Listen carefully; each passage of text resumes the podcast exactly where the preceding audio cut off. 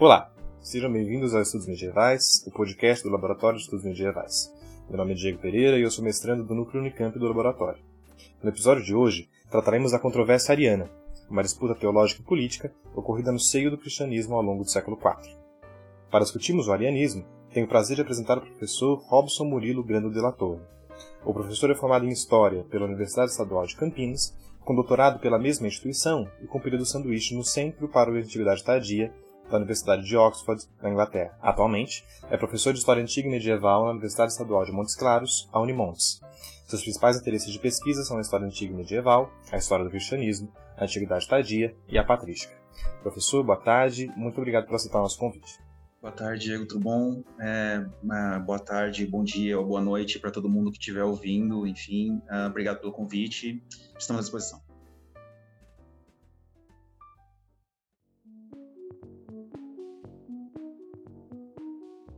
Professor, em primeiro lugar, o que significa o termo arianismo em si, e especialmente, evidentemente, nesse contexto dos primeiros séculos do cristianismo? Ah, então eu vou tentar, digamos, colocar em dois sentidos diferentes. Uh, a gente pode pensar arianismo para as nossas fontes e nós podemos pensar arianismo do ponto de vista vai da historiografia contemporânea. Se nós formos pensar é, em termos de o que, que as nossas fontes no século IV estão dizendo quando falam em, em arianismo, obviamente, quando elas de fato acreditam no termo, porque os ditos, vamos colocar assim, arianos, não se achavam arianos, por óbvio, é, é, algum tipo de concepção teológica, porque podem ser dezenas, que estabelecia algum tipo de subordinação entre as pessoas da dita Trindade, Pai, Filho e Espírito Santo.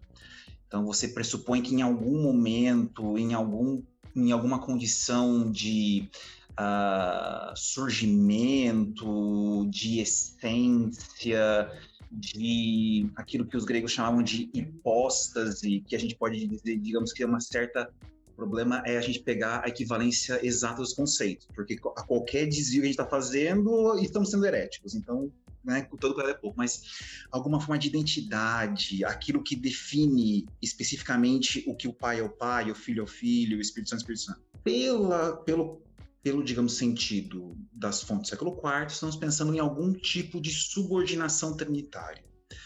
Se nós formos pegar do ponto de vista de como o historiador, a historiadora, teólogo, teóloga, etc., uh, aborda a questão, a gente pode pensar que arianismo é um grande conceito guarda-chuva com características polêmicas. Ou seja, ele foi criado não para tentar explicar alguma teologia, ele foi explicado para ofender algum tipo de teologia. Me explico. Uh, o termo arianismo ele é derivado do nome de um presbítero de Alexandria chamado Ário, que, enfim, nós teremos oportunidade de falar um pouquinho mais para frente com detalhes quem que era a figura, mas que, enfim, ele acabou de certa maneira uh, provocando debate em Alexandria por motivos que talvez não sejam puramente teológicos, mas é um problema no fato de ser ário a levantar a polêmica.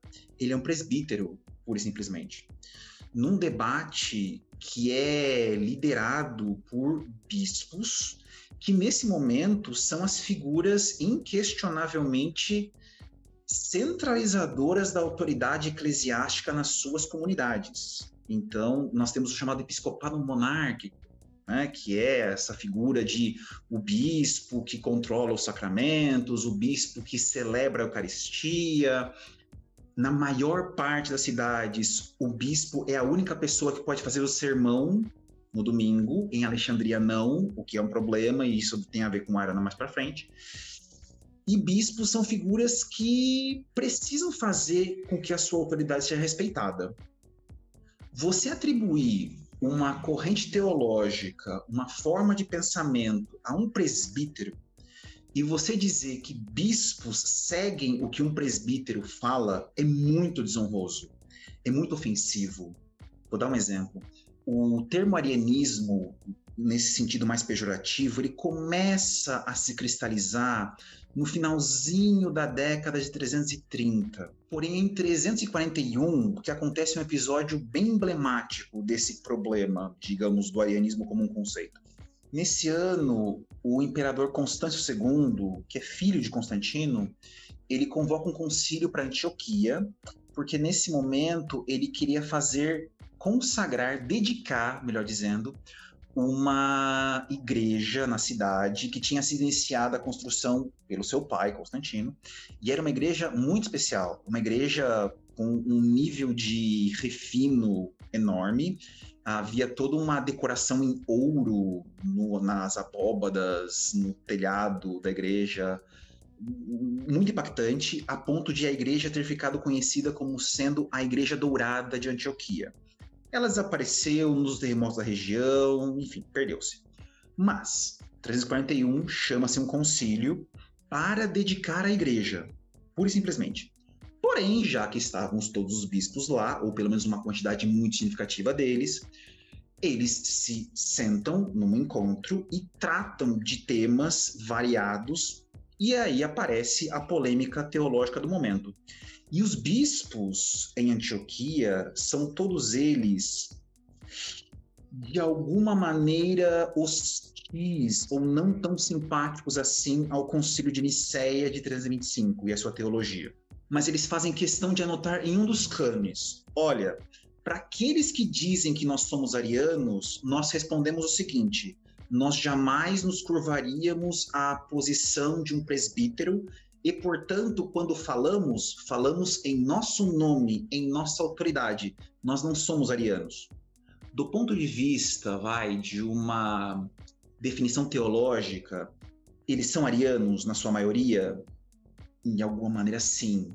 Você pode falar que não, porque eles têm uma vertente muito específica. Eles não concordam 100% com o Ario, de fato não concordam mas digamos que para os opositores do arianismo é tudo mais ou menos a mesma coisa. Então, o arianismo é muito mais um conceito que visa não explicar a teologia alheia do que de fato explicar a teologia alheia. Para um historiador contemporâneo, a gente pensaria um conceito muito mais, digamos, polêmico, um conceito de propaganda negativa dos seus adversários, do que algo que de fato tenha solidez em si mesmo.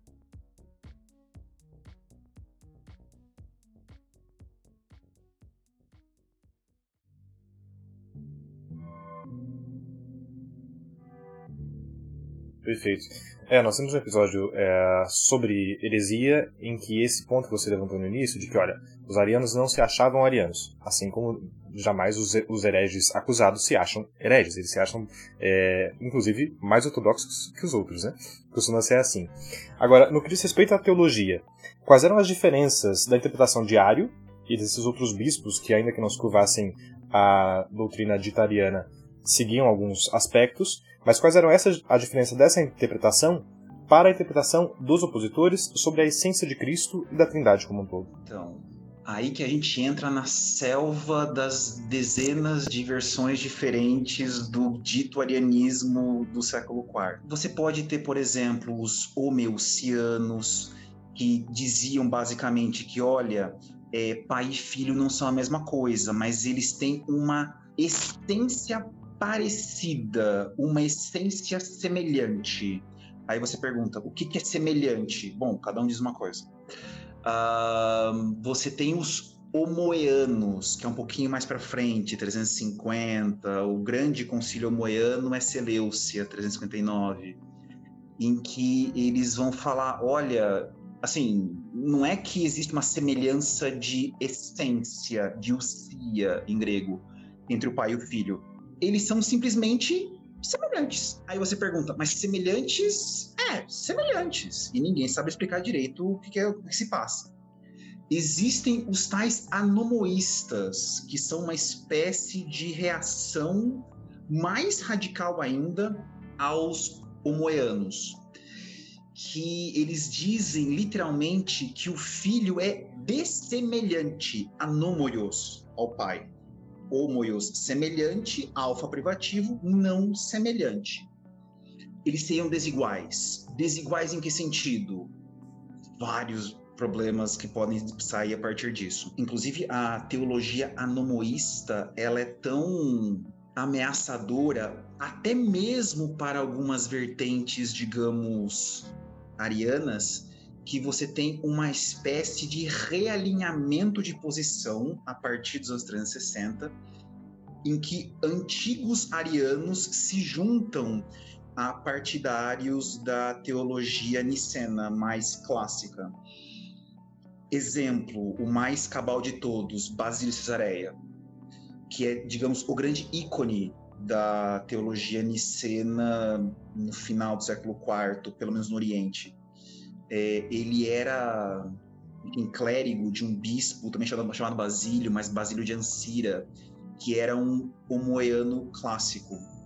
E o próprio Basílio, digamos assim, por ter uma formação mais, digamos, que trabalhava essas desigualdades, desequilíbrios na Trindade, ele consegue, digamos, reformular o vocabulário, a forma de expressão sobre a Trindade de uma maneira, digamos, a conciliar as coisas.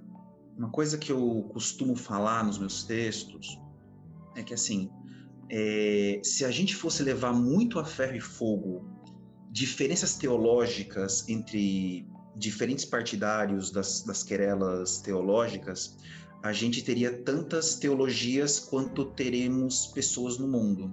Porque não existe uma concordância 100% entre os, entre os envolvidos. Um, o que existe é uma certa solução de compromisso entre eles. Uma vontade de acreditar que, dentro de um certo espaço comum de diálogo, eles pensavam de maneira próxima o suficiente para se reconhecerem como sendo ortodoxos. Ou seja, mais do que, digamos, uma linha de pensamento, eu tenho um campo de dispersão de, olha, essas ideias aqui, elas se reconhecem mutuamente como legítimas. E esse campo, ele se altera ao longo do tempo. Digamos, essas cercas que limitavam, olha, você é ortodoxo aqui, olha, você é heterodoxo aqui, elas vão mudando a todo momento. E mesmo essa definição de alienismo vai mudando. Como eu acabei de falar, uma pessoa que passou boa parte da vida defendendo uma posição que, pela teologia, vai, clássica, seria ariana, virou a quintessência do pensamento ortodoxo. Eusébio Cesareia, por exemplo, que, enfim, a depender do comentador moderno, você pode classificá-lo como ariano, semi-ariano, quase-ariano, pseudo-ariano. As pessoas só, só entendem que assim, ariano, ariano 100% ele não é. Mas assim, tá por ali. É, quando eu começava, quando eu estava na graduação, eu, eu, fazia até uma listinha. Não, do que, que vão chamar Eusébio hoje, né? Enfim, uh, a, a lista era longa. E quando você chega no final do século IV, Eusébio vira fonte para Basílio de Cesareia, só em tempo, as cesareias deles não são a mesma. Eusébio é da Cesareia na Palestina, Eusébio, Basílio Cesareia é na Capadócia, bem longe, na Turquia. Ah, Eusébio Cesareia vira fonte para Basílio Cesareia na construção da nova ortodoxia nicena que sai triunfante de Constantinopla em 381. Então, assim, é, é, muito fugidia essa classificação, essa delimitação de, olha, temos uma corrente aqui, uma corrente lá. Sim, eu sei que a gente tem, digamos, rótulos, né? Homeucianos, homoeanos, anomoístas e outros mais perdidos no meio do caminho. Mas, assim, geralmente não são rótulos que a própria pessoa use para si, e eles são rótulos, digamos, de conveniência para o historiador, somente para organizar um pouco as relações teológicas entre as pessoas. Não que isso seja uma escola, não que isso seja uma linha coerente de pensamento, né? Não é marxismo, por exemplo, que olha, eu tenho lá um corolário a ser seguido. Isso aqui não é, enfim, positivismo. Não, arianismo é essa, esse conceito guarda-chuva que engloba muita gente estranha e que está a todo momento em transição lá dentro. Coisas entram, coisas saem.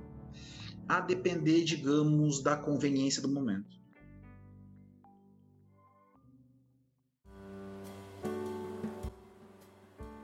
Professor, e com essas divergências é, sobre a definição é, do que seria o Cristo, o Filho, que seria o Pai e o Espírito Santo, quais eram as implicações doutrinais e teológicas dessas definições para outros aspectos do cristianismo, outros dogmas, para os sacramentos, para a posição de fé? Digamos que o arianismo, ou a querela é, ariana, ela foi muito base para as querelas que vieram na sequência. Então, por exemplo, a controvérsia cristológica, desde lá do final do século IV, que vai culminar com Cirilo de Alexandria, na história, etc., ela deriva muito do seu vocabulário, das suas ideias, conceitos da querela ariana.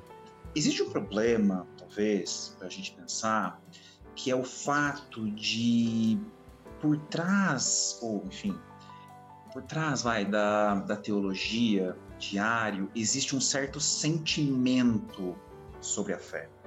Né? Ou seja, ao tentar racionalizar quem que é a trindade, o que não é a trindade, você falou, não, a relação de Cristo com o Pai, tem gente que acha que Cristo e o Logos não são a mesma coisa. Tem esse problema ainda por cima. Então, assim, toda essa esse aparato conceitual ele pode ser muito múltiplo nesse momento.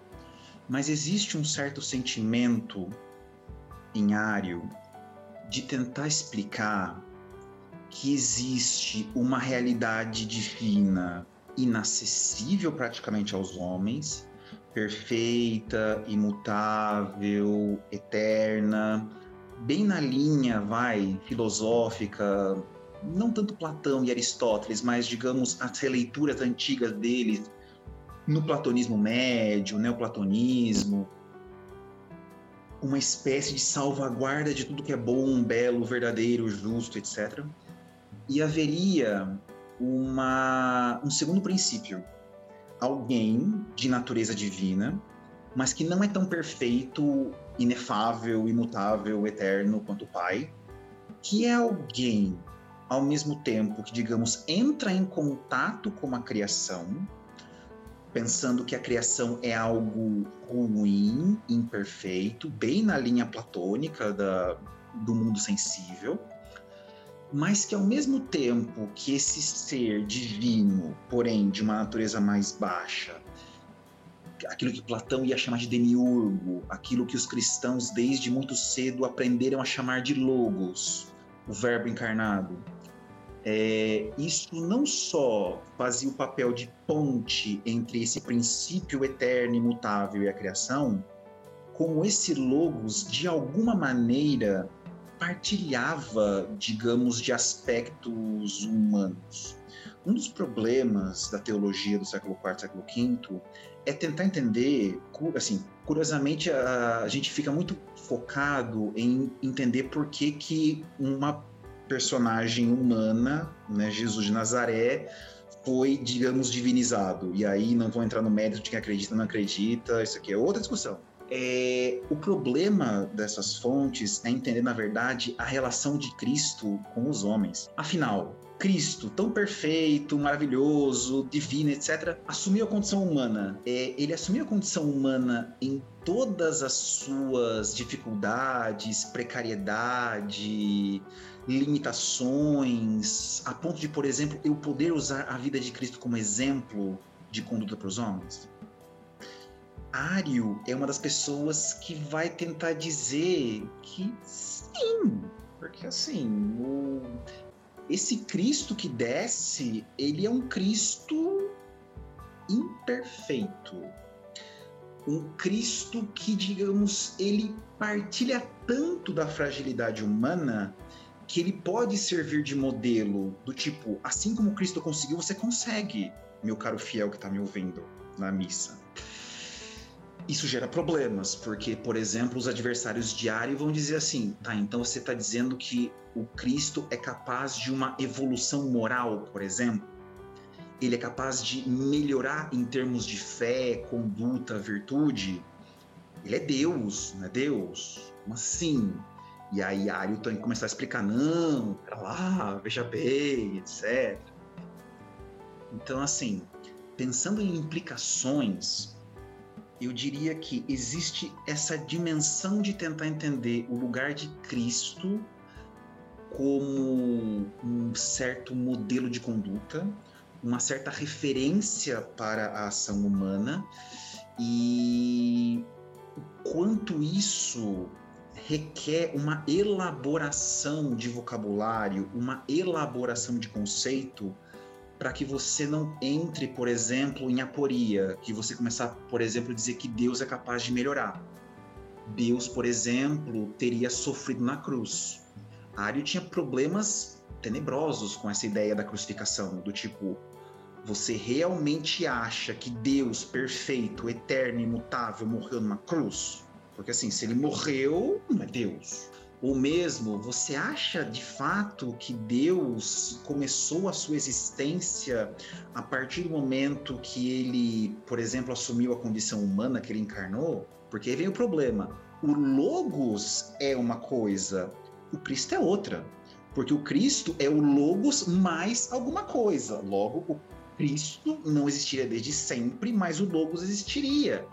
Então, assim, começam esses quase jogos de palavras, jogos sofísticos, de tentar, digamos, estabelecer algo mais homogêneo, coerente em termos de doutrina, mas que esbarra nessas sensibilidades né, da, da, dos atores envolvidos pensando em questões mais propriamente eucarísticas, né? Porque assim, um dos problemas também do século IV, século V é entender o que, que, de fato as pessoas estão consumindo quando tomam a Eucaristia na, na celebração.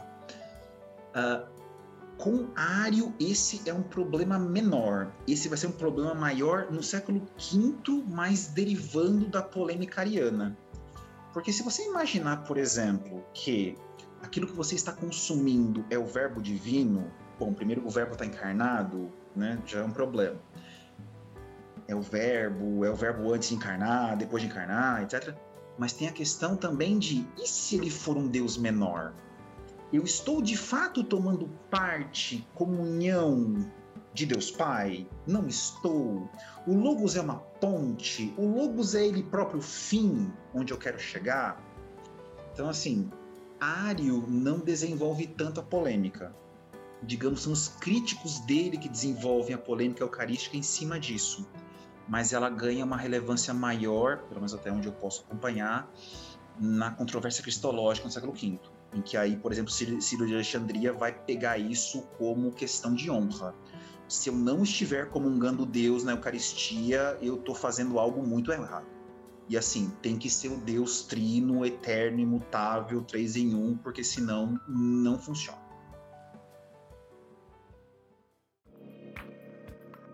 Professor, é, sobre isso, apenas um, um, apontamento. Quando você fala de logos e de verbo encarnado, a base para essas citações no contexto é o início do Evangelho de João ou tem alguma outra também?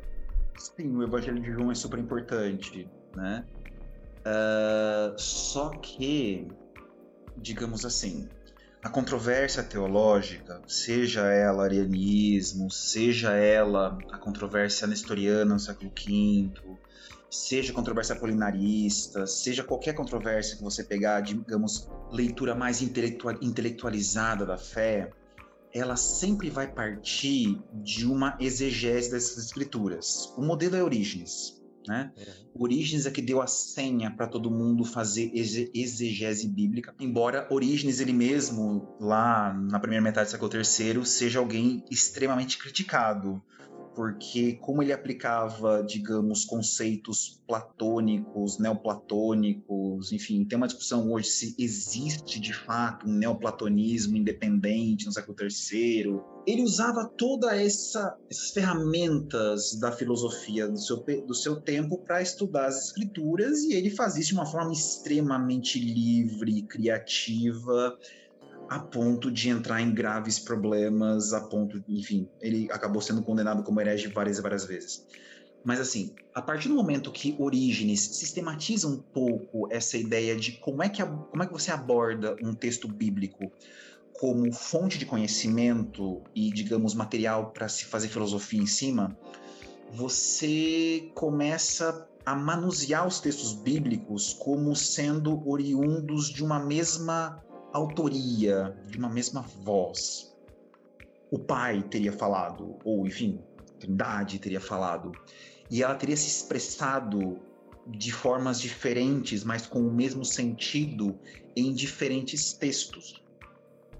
Então, por mais que você fale, ah, porque o Logos, o Verbo encarnado, é, aparece lá em João, são várias e várias e várias e várias passagens tiradas de tudo quanto é lugar dos textos bíblicos que você possa imaginar, que são usadas como, digamos, sinônimos. Exemplo, um, os ditos vai, arianos. Agora eu estou usando uma generalização imprópria, mas para mim funciona aqui. Eles tinham o costume de dizer que todas as manifestações uh, de Deus no Antigo Testamento, elas eram manifestações do Logos, manifestações da segunda pessoa da Trindade. Por exemplo, a sarça ardente de Moisés. Ela seria, digamos, equivalente do Logos. Tem uma passagem extremamente polêmica que é usada por todo mundo de várias e várias formas diferentes. Provérbios 8, 22 Deus me criou como primícia no início, eu brincava na presença do Senhor, etc. É a sabedoria falando. E aí vem todo o problema da identificação da sabedoria com o Logos. Sim, o autor de Provérbios não tinha a menor pretensão de falar em trindade, segunda pessoa, nem nada disso. Mas, de novo, a partir do momento que você assume que uma mesma autoria está por trás de todos os textos entendidos como canônicos, uh, você começa a tentar fazer equivalências para, digamos, que um texto explique o outro. Então você, na verdade, uma grande consonância de conceitos, expressões, termos que vão sendo colocados lado a lado para tentar, digamos, reformular esse logos. Então, assim, o logos do século IV não é o logos de João, Embora, obviamente, todos os autores do século IV, se me ouvissem falar isso, me condenariam como herege. Mas, assim, eu sou obrigado a falar isso. O Logos de João é alguma coisa muito mais próxima do gnosticismo, inclusive com vertente filosófica mais do que religiosa.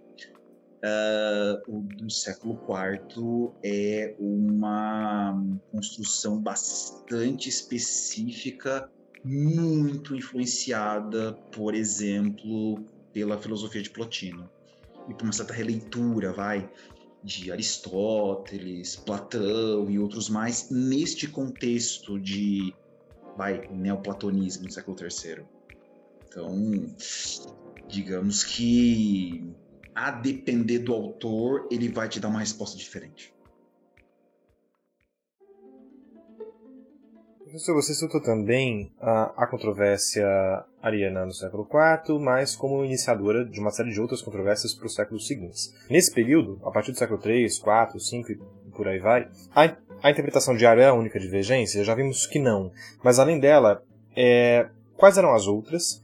E já havia alguma espécie de centralização teológica e litúrgica entre as comunidades cristãs?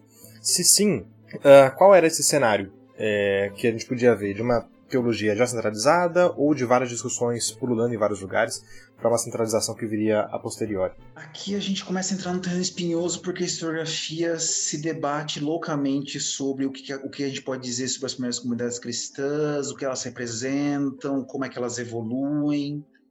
Então, assim, vou falar aqui uma posição muito minha, mas que eu entendo que muita gente não concorda. É, se a gente for pensar em termos de centralização da comunidade cristã, assim, a figura do bispo como esse vértice da comunidade, um agregador, uma espécie quase que de, enfim, alguém que coordena, instrui, pastoreia, está acima dos demais, ela começa a surgir no século I, mas começa a surgir de forma esporádica. Você vê figuras como Clemente de Roma, Inácio de Antioquia, aparecendo aqui e acolá. É comum na historiografia você ver muitas vezes uma leitura muito plural das comunidades, como ah, cada uma faz do seu jeito, as, elas são muito independentes, e são mesmo, são muito autônomas, e são mesmo. Elas têm diversas crenças diferentes, diversas práticas diferentes, diversas liturgias diferentes. Cada comunidade é um universo à parte. Mas é preciso dosar um pouco a mão nessa pluralidade sem fim, porque assim, algumas coisas são meio constantes nelas. Toda comunidade tem seus presbíteros. Ah, o presbítero é simplesmente a pessoa mais velha. Literalmente em grego, presbítero quer dizer isso. Mas é uma pessoa mais velha com autoridade. E é uma pessoa de referência na comunidade. Toda comunidade tem diáconos. Ah, diácono é simplesmente um servidor em grego. Sim, mas o diácono está lá servindo em toda a comunidade como um diácono. E o bispo também aparece nesses lugares. Tudo bem, em algumas cidades o bispo é mais centralizador, em outras é menos. Em outras cidades, em algumas cidades o bispo tem uma função super importante, em outras não tanto. Mas esses, digamos, elementos de constituição das comunidades, eles vão aparecendo de forma consistente ao redor do Império Romano. Então, assim, eu, por exemplo, sou uma pessoa que eu entendo, respeito essa ideia de pluralidade, mas até um certo ponto. Porque existe esse, digamos. Não é padronização, mas, digamos, existem elementos institucionais comuns. Existem elementos formativos comuns das comunidades. Então, assim, se a gente for pensar a própria emergência dessa autoridade episcopal, ela não é um processo rápido. No século IV, nós ainda estamos vendo isso acontecer. Uh, não é, digamos, consenso que o bispo possa dar opinião sobre qualquer assunto e da forma como ele entende em qualquer assunto. Existe uma necessidade, digamos, de os bispos ocuparem espaço. Eu diria, inclusive, que essas controvérsias teológicas que aparecem, sobretudo a partir de meados do século III, elas constituem uma fase da consolidação desse poder dos bispos. Se você pega, por exemplo, no século II, no, começo do século III, esse tipo de controvérsia intelectualizante não é do universo nem da alçada dos bispos. Não é, digamos, alguma coisa que interesse enormemente as comunidades. Você tem figuras, digamos, que se dedicam a isso, Justino Marte, por exemplo, Irineu de Lyon, tem, mas eles não, não vivem em função de, digamos, pensar a teologia. Eles são apologistas. A teologia cristã do século II, do século III, mas século II, século III, o foco das lideranças cristãs, não só bispos, mas os bispos também aparecem aqui, é em, digamos, defender a comunidade num ambiente romano que, embora não necessariamente persecutório do ponto de vista de uma proibição oficial ao cristianismo que nunca existiu, é, enfim, para quem quiser, tem um texto famoso do Timothy Barnes chamado Legislation Against the Christians, de 69, em que ele explica claramente qual é a base jurídica para você condenar um cristão ou não.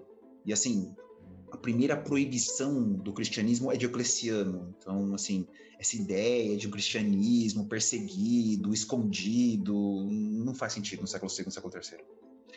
Mas é um, uma sociedade hostil a esses cristãos. Uma sociedade, por exemplo, que olha eles com desconfiança, olha essas comunidades como muito segregadas, que não dialogam com seus vizinhos, que fazem coisas estranhas, que falam, por exemplo, que se casam entre irmãos. Imagina você explicar para o seu vizinho que você é casado com a sua irmã. Pois é, na comunidade cristã você tem que fazer isso e, e as pessoas não entendem. Ou mesmo que você come carne e sangue humana nas suas celebrações. Celebrações chamadas de ágape, muitas vezes, ou seja, um ritual de amor feita numa sala secreta, muitas vezes à noite, é muita informação estranha para você explicar para um vizinho. Enfim, e aí começa a botaria, não, porque tem incesto, não, porque tem canibalismo e tem tudo aquilo lá. Os apologistas, eles têm que, digamos, dar as credenciais da comunidade para o a, a, enfim, o entorno, a sociedade no entorno. Uh, eles não se ocupam tanto com teologia, a não ser uma teologia muito voltada para essa legitimação da comunidade. Né? É, é, somente no momento, digamos, de mais maior consolidação, estabilidade das comunidades no século III, em que os bispos começam a assumir essa função nova. Digamos que na ausência da necessidade de eu ter que, digamos, assumir a dianteira como defensor da existência desse meu grupo, como é que eu me justifico perante a minha comunidade?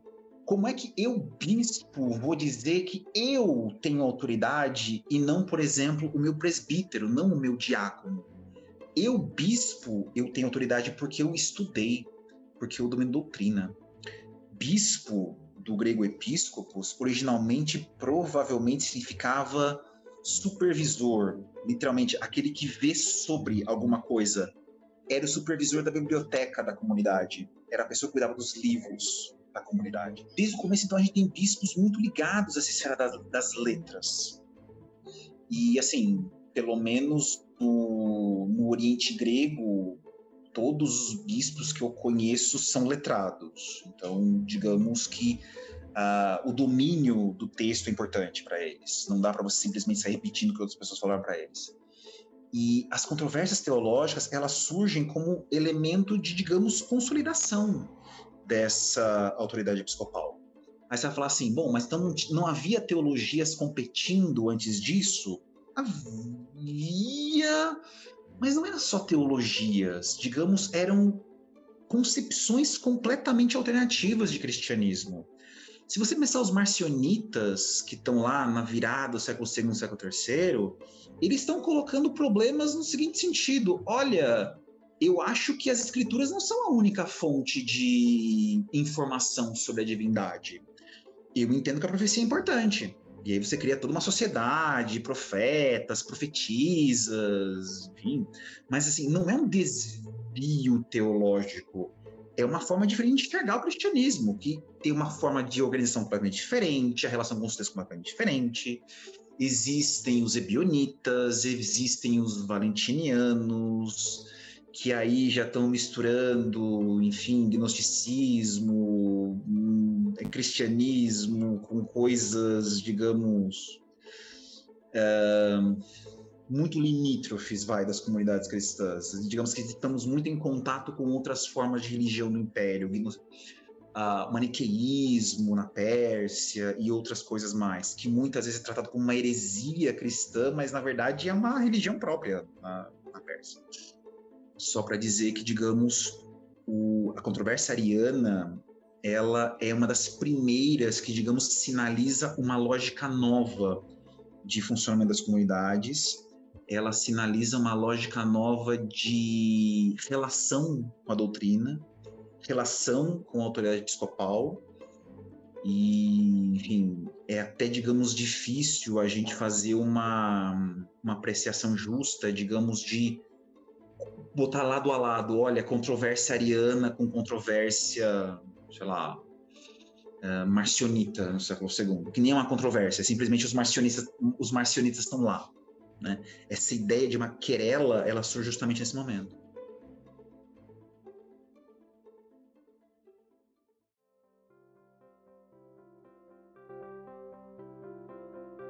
Professor, feita essa apresentação é, do cenário teológico, vamos retomar um pouquinho sobre o arianismo, especificamente na figura de Ario. O que, que a gente sabe sobre a atuação de Ario antes do florescer da querela, da controvérsia? Então, o grande problema é que nós não temos nenhuma fonte direta dele. A maior parte das fontes que, sobrou, que chegou até nós é dos opositores de Ario ou de pessoas que simpatizavam com ele, mas precisavam dizer que, olha, veja bem, né? Eu simpatizo com a figura, mas eu não posso ficar elogiando muito em público porque, porque pega mal. Também não concordo 100%. Então, assim, digamos que há uma grande vontade de não falar daquilo que incomoda. Mas, assim, se a gente puder fazer um panorama, o que a gente pode falar sobre ele? Ário é um presbítero de Alexandria, no Egito. Alexandria é uma cidade bastante peculiar. Em termos muito estritos, é a única cidade verdadeiramente do Egito. O Egito é um, uma grande região tomada por aldeias, muito pujante economicamente, mas assim, em termos de organização social, urbanística, ela é muito diferente do resto do império. É, Alexandria é a única, digamos, cidade com cara de cidade, de polis mesmo, no Egito. Uma cidade gigantesca, 500 mil pessoas, talvez, no seu apogeu. É, é uma cidade muito cosmopolita. Então, você tem gregos, você tem romanos, judeus, sírios, tem de tudo lá dentro. Alexandria é possivelmente o segundo porto mais importante do Mediterrâneo. Uh, e como porto, de novo, muito trânsito de pessoas para lá e para cá.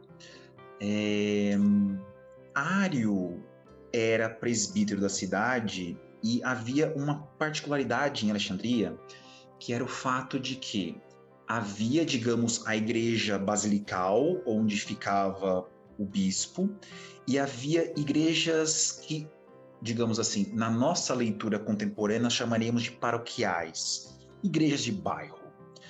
Ário seria responsável pela igreja mais próxima da região portuária de Alexandria. Em inglês eles usam um termo parecido com quarteirão, mas não é um quarteirão, digamos, aquela regiãozinha lá do porto chamada de Balcales. É... Por ser uma região portuária, digamos que as fontes dizem que ela não era lá muito bem frequentada. Muitas prostitutas, muitos marinheiros, muita gente de baixa extração e uma, digamos, toada muito popularesca, vulgar na igreja. Se você começasse a explicar de forma muito difícil para as pessoas, ninguém ia entender nada. Até porque não tinham capacidade, não tinham interesse em entender, digamos, filigranas filosóficas. Uh, Ário é um desses presbíteros, portanto, de Alexandria, e Alexandria tinha um costume bastante singular pelo fato de ser uma, uma cidade muito grande e que, digamos, era um polo de atração populacional no Egito. É, o bispo de Alexandria sempre foi pensado como uma espécie de um presidente de um colegiado. Ou seja, ele era escolhido pelos presbíteros locais, ele realizava reuniões regulares dos seus presbíteros para, digamos, alinhar posições doutrinárias, disciplinares, litúrgicas, o que é que fosse necessário.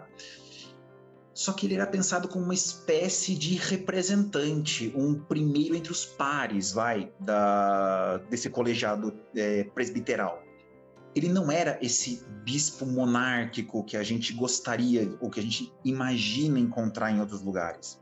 Alexandria, digamos que entre 303 até 313, foi uma cidade das mais atingidas pela chamada Grande Perseguição, que começa com Diocleciano lá em 303, ela passa por Galério, os tetrarcas essencialmente.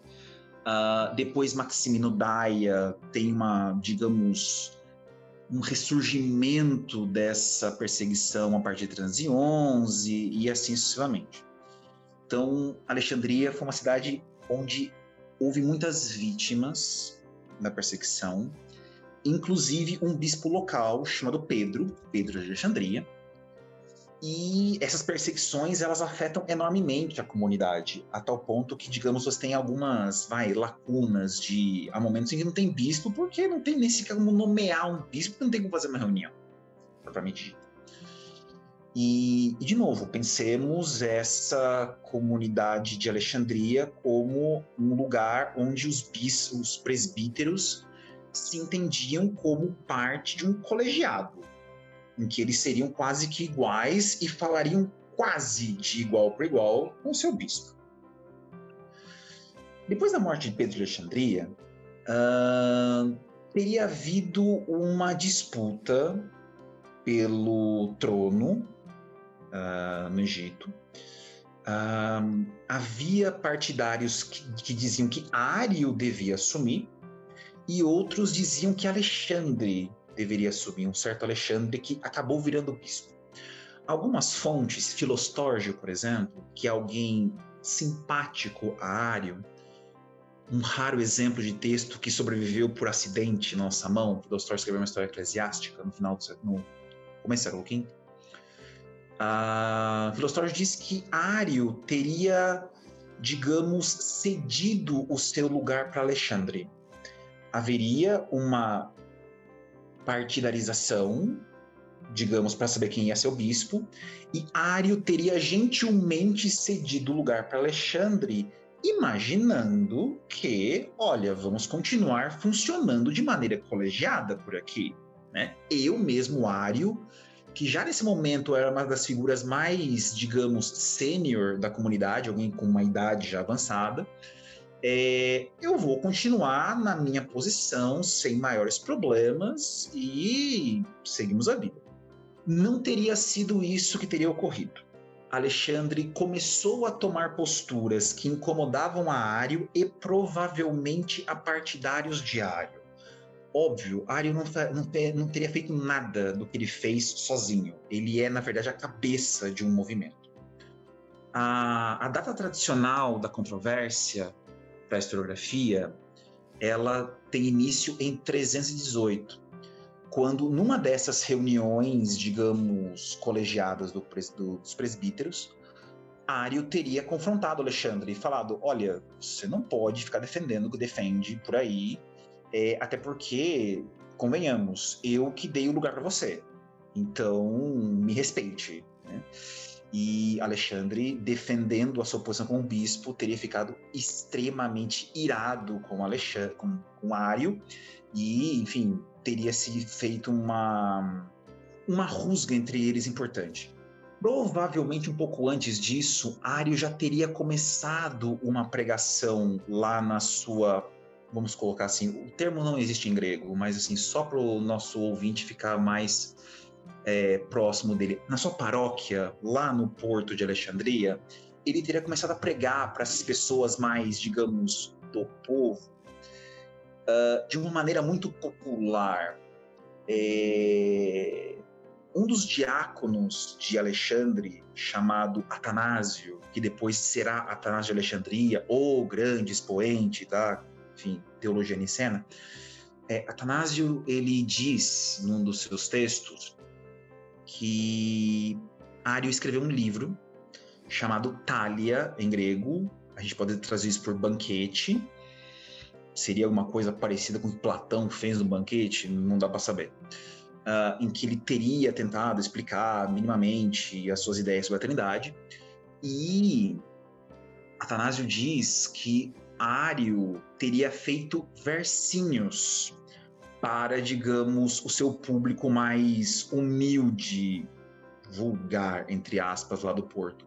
Uh, fala que uh, compôs uma canção em versos sotadinos.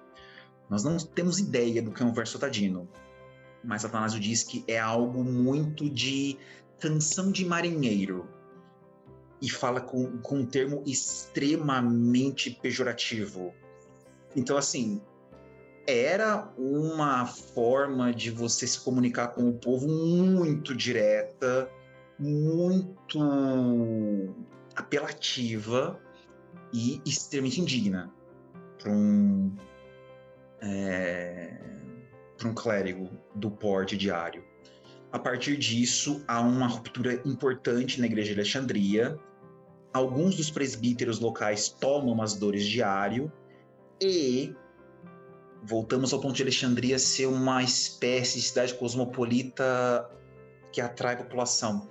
É, Alexandria é uma cidade que ela é tomada por professores de tudo quanto é tipo de especialidade. Professores de retórica, de teologia, de direito. No fim das contas, é tudo, é tudo retórica. Né? Não existe uma especialização em teologia, uma especialização em direito, a não ser em lugares muito específicos. É basicamente tudo um desdobramento de retórica. Filosofia, a mesma coisa. Então, muitas pessoas vêm estudar em Alexandria. pessoas circulam por Alexandria. Alexandria cria uma grande rede de contatos ao redor do Mediterrâneo, sobretudo esse Mediterrâneo mais oriental, Síria, Fenícia, Palestina, mesmo regiões um pouco mais ao norte, pegando a atual Turquia, Cilícia, Capadócia, Pisídia, Ponto e outras mais. Então existem várias pessoas espalhadas por esse Mediterrâneo que são habituadas a essas discussões de Alexandria e discussões filosóficas muito técnicas muitas vezes. Né? Então essas pessoas são formadas em, digamos, debates filosóficos. Elas se interessam pelas novidades. O que Ario pregava parece que não era tão novidade assim. A roupagem era nova, as ideias soavam já familiares para muita gente. E tem muita gente que se solidarizava com Ario muita gente que, digamos, toma as dores dele. Se não toma as dores pela, pela via da teologia, toma as dores por respeito à figura dele, uma figura venerável, que atravessou as perseguições, alguém que tinha, digamos, familiaridade com a catequese na cidade. Alexandria era famosa por ter uma escola catequética super importante desde a época de Clemente de Alexandria, no século II. Então, é um lugar de formação de pessoas. Ario talvez não tenha passado pela escola, talvez a escola sequer existisse mais nesse momento. Mas assim, ele é uma figura respeitável. E você começa a ter, digamos, pessoas nesse entorno do Mediterrâneo que tomam as dores deles, as, as dores dele. Eusébio Cesareia é, um, é uma dessas pessoas que, por volta de 320, chama um concílio na Palestina para tratar da questão de Ario talvez Ario tivesse já fugido para a Palestina nesse momento, porque a situação dele em Alexandria não estava boa. E esse concílio em Alexandria, em, em, na Palestina, não endossa Ario. Ele endossa aquilo que Eusébio adorava fazer, conciliação. Não, vamos pôr panos quentes. Eu sei que você pensa de um jeito, você de outro. Calma lá, né? Vamos se entender aqui. Não funciona.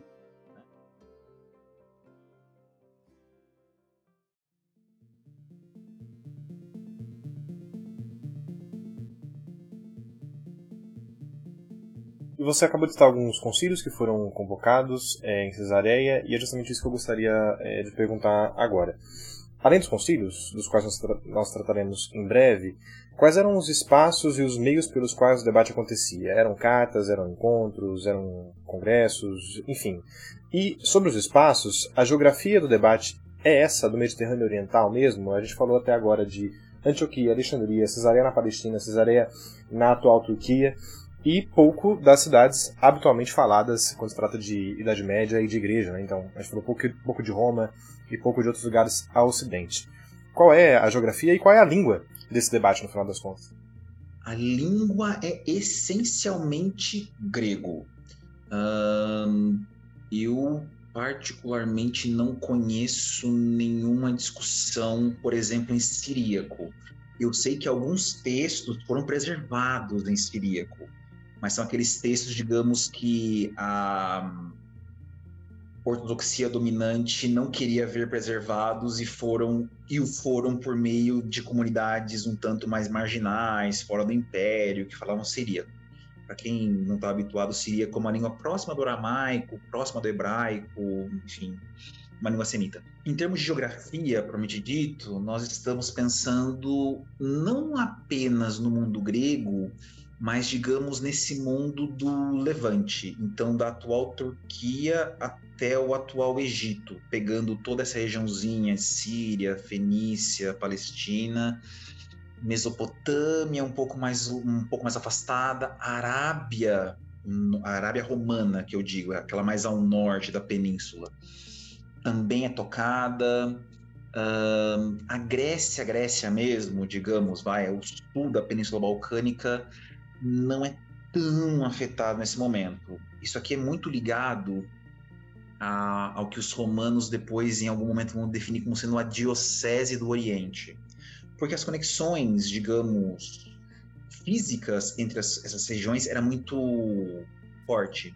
Então, rotas de comércio, estradas, muita interconexão entre elas. Uh, Roma só vai ser, digamos, tocada pela controvérsia ariana no ano de 340, ou por volta de, muito rapidamente, como é que Roma entra, entra na, na disputa? Em 336, Constantino exila Atanásio depois do concílio de Tiro, porque, enfim, acusações mil feitas contra Atanásio, que já era bispo nesse momento de Alexandria. Ele é exilado para Roma. Sim, o Império Romano tem dessas coisas estranhas em que a pessoa é exilada para dentro do próprio império, mas digamos longe o suficiente do seu da sua base de apoio para não criar confusão. O problema é que você está levando a confusão para outro lugar onde não tinha confusão, né? Mas aí para Constantino entender isso era difícil é, você manda ele para Roma, onde ele é recebido pelo bispo local, Júlio, e a Igreja Romana tinha relações históricas muito importantes com Alexandria. É importante lembrar que a tradição diz que quem fundou a comunidade de Alexandria foi São Marcos, que seria discípulo de Pedro. Então haveria já desde muito tempo atrás, século I, uma ideia de uma ligação quase que umbilical entre Roma e Alexandria, para os romanos, obviamente, uma ligação filial entre elas, ou seja, Alexandria como uma espécie de filhinha querida de Roma. Os alexandrinos, obviamente, não pensavam isso, mas enfim, aí já é briga de uh, eclesiástico mais para frente. E Júlio de Roma toma as dores do de Atanásio e escreve uma carta para os bispos orientais, dizendo: olha, vocês estão loucos, vocês exilaram um bispo completamente ortodoxo, criem vergonha na cara e recebam ele de volta. E aí, naquele concílio de Antioquia de 341, que eu mencionei agora há pouco, além de falarem nós não somos arianos porque ninguém aqui obedece um, um padre, é, os bispos reunidos respondem a Júlio dizendo: olha, é, essa frase aqui é super lapidar para pensar relações Oriente-Ocidente nesse momento. Olha, é, nós temos uma tradição que é as igrejas latinas elas têm uma forma de entender o mundo, as igrejas gregas têm outra forma. Desde muito cedo, as igrejas gregas aceitavam o que as igrejas latinas faziam e vice-versa. Logo, você, seu Júlio, aí em Roma, fica no seu canto, porque esse problema aqui é nosso do Oriente. Não se meta. E aí Júlio fica absolutamente transtornado, porque Júlio é um dos bispos de Roma que acha que Roma é a cabeça da cristandade. Perceba, diferentes concepções de como o negócio funciona. E, enfim, aí a coisa se instaura, a, a briga generalizada. Mas assim, digamos que envolvimento ocidental nesse primeiro momento é Roma mesmo. A controvérsia chega na Gália bem depois, com Hilário de Poitiers. No norte da Itália, só com Ambrósio, mais tempo depois ainda. Então, assim, nós estamos pensando Oriente. Da Turquia atual, vai, atual Istambul, Constantinopla no momento, até Alexandria, sobretudo. E como é que a controvérsia ela acontecia? Concílios são um ótimo momento para você, digamos, bater boca, porque essencialmente é isso que estão fazendo os concílios. Ninguém está resolvendo nada nos concílios. Eles estão brigando sem rumo nenhum, a ponto inclusive de um concílio hoje decide uma coisa, amanhã decide-se outra. O concílio de Nicéia, por exemplo, que virou símbolo de ortodoxia ao longo dos séculos e milênios, uh, nos seus, vai, primeiros 20, 30 anos de existência, virou uma nota de rodapé. As pessoas ignoraram solenemente Niceia porque entendiam que, olha, Constantino estava meio inspirado naquele dia em fazer conciliar todo mundo, inventou uma fórmula de fé lá que, né, difícil de engolir o próprio Eusébio Cesareia escreve uma carta para sua comunidade em Cesareia, explicando: olha, eu assinei uma fórmula de fé lá em Niceia que eu sei que vocês não vão aceitar. E assim, tem muito termo lá dentro que eu critiquei a vida toda e agora eu tô assinando embaixo, mas veja bem. E assim, o veja bem deles são três páginas, quatro páginas, cinco páginas. A carta de Eusébio não foi preservada nas obras de Eusébio, foi preservada nas obras de Atanásio, que era adversário dele, porque era constrangedora até a morte. Do tipo, eu tô fazendo um meia-culpa tremendo, passando pano pro fato de eu tive que obedecer ao imperador, porque senão ele ia me mandar pro exílio. Então, eu vou, eu vou contemporizar aqui. Então, assim, esses concílios, eles têm uma dinâmica muito não linear. Um concílio decide uma coisa hoje, ou decide outra amanhã, concílios completamente inconclusivos. Vários desses concílios terminam com os bispos indo até a corte imperial porque eles não se resolvem. Tiro, por exemplo, 335, Tiro que fica, enfim, na Fenícia, hoje um pouquinho mais próximo de Beirute, lá no Líbano, etc. Ah, assim, um concílio em que aconteceu de tudo um pouco, até acusação de homicídio tinha naquele negócio, bruxaria, alguém recitou um morto no concílio que não era para ter recitado, coisas estranhíssimas. De tal maneira que chegou um ponto que assim a confusão estava tão instaurada, quebra-quebra mesmo, que os dois partidos em oposição no concílio foram tratar um Constantino em Constantinopla, porque não chegava a lugar nenhum. Então, assim, esses concílios são lugares de confusão nesse momento. Mas, assim, nós adoraríamos pensar que não, os bispos sentam civilizadamente para trocar ideias. Não, não. É briga de vizinho. Ou briga de departamento de universidade, para aqueles que estão familiarizados com reuniões departamentais. Concílios são espaços em que isso acontece ainda mais depois de Niceia, em que você tem um cânone lá dentro que dizia que toda a província deveria realizar pelo menos dois concílios por ano. Os bispos de, da cidade de uma mesma província romana deveriam se reunir duas vezes por ano para tratar de assuntos da, do interesse coletivo. Né? É, imagina essa situação né, de briga para lá, briga para cá, duas vezes por ano, todo mundo fazendo enfim, aquele almoço de família extremamente agradável. Não devia dar certo, não devia dar certo. Mas, tirando concílios, onde é que as pessoas, digamos, encontram espaço para expor suas ideias? Cartas. Nós adoraríamos ter uma preservação dessas cartas no mesmo nível que nós temos para a controvérsia nestoriana no século V. A controvérsia nestoriana ela tem quase duas mil páginas de documentos preservados em latim e em grego, que assim é carta daqui para cá, de lá para cá, é sermão, tratado teológico, de um pouco. A controvérsia ariana menos. A controvérsia ariana ela tem uma melhor preservação da sua documentação conforme vão aparecendo vai os grandes poentes do fim do século IV, Basílio, é, Gregório Nazianzeno, Gregório de Nissa, Ambrósio, Teodoreto, não, Teodoreto não, Teodoreto é século V. Então, assim, mesmo Atanásio, ele não tem cartas preservadas na mesma escala do que seus personagens. Atanásio tem um tipo de carta muito específica preservada, que são as cartas pascais. O que, que é isso? Os bispos de Alexandria tinham por costume fazer circular pelo Egito. Lembremos, o Egito é aquele conjunto infindável de aldeias muito micro, encravadas no deserto, às margens do Nilo, super difícil chegar lá. O tal do Alto Egito era uma região muito, muito, muito. Não é inacessível, mas digamos assim, quando alguém queria se esconder, ele ia para o Alto Egito, porque ninguém ia achar ele lá muita caverna, muito beco, muita aldeia que ninguém sabe onde fica. Era o esconderijo perfeito. Então, assim, o Alto Egito é uma bagunça.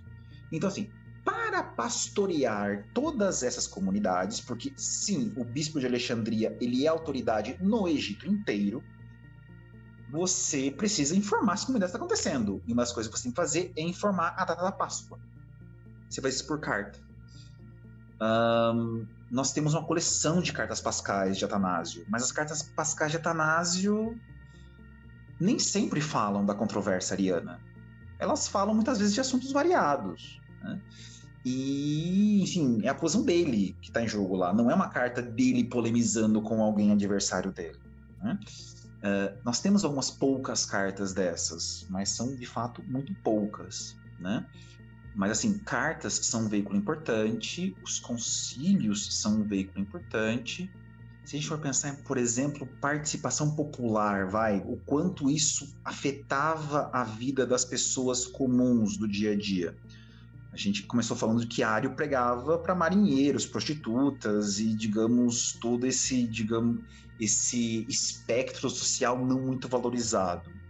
Nós não temos uma um conjunto de narrativas tão eloquente quanto a gente tem no século V, que fala sobre esse envolvimento das pessoas mais comuns no debate. No século V, tanto Agostinho, Jerônimo, Ciro Alexandre, todo mundo fala que, nossa, tá todo mundo discutindo isso. Até aquela carta famosa do Gregório de Nissa, em que ele vai para o Conselho de Constantinopla em 381 e ele se espanta porque todo mundo em Alexandria, em Constantinopla está falando sobre o debate teológico. A carta dele faz, uma ironia do tipo, não, porque eu vou na padaria, eu peço um pão, a criatura me responde, não, porque o filho é superior ao pai, não, o pai é superior ao filho. Você vai no banheiro pedir para, enfim, usar lá e o cara faz, não, porque a Trindade, o filho é eterno, alguma coisa do tipo. Ele assustadíssimo, do tipo, meu Deus, o que essa gente está falando? Não deveriam estar tá falando disso, eles não têm a noção do que estão fazendo. Uh, em termos de participação popular, nós não temos tanto assim, a não ser por, por exemplo, em Alexandria, haviam certas figuras leigas que, digamos, funcionavam como quase capangas do bispo de Alexandria. O mesmo Timothy Barnes, que eu mencionei agora há pouco, que assim, para mim ainda hoje é a principal figura para entender tanto Atanásio, ele tem um livro de 92 sobre ele, Atanásio e Constantius, para quem quiser, e também sobre Constantino, sobre Eusébio. Uh, o Timothy Barnes fala que havia uma máfia eclesiástica em Alexandria, em termos dele.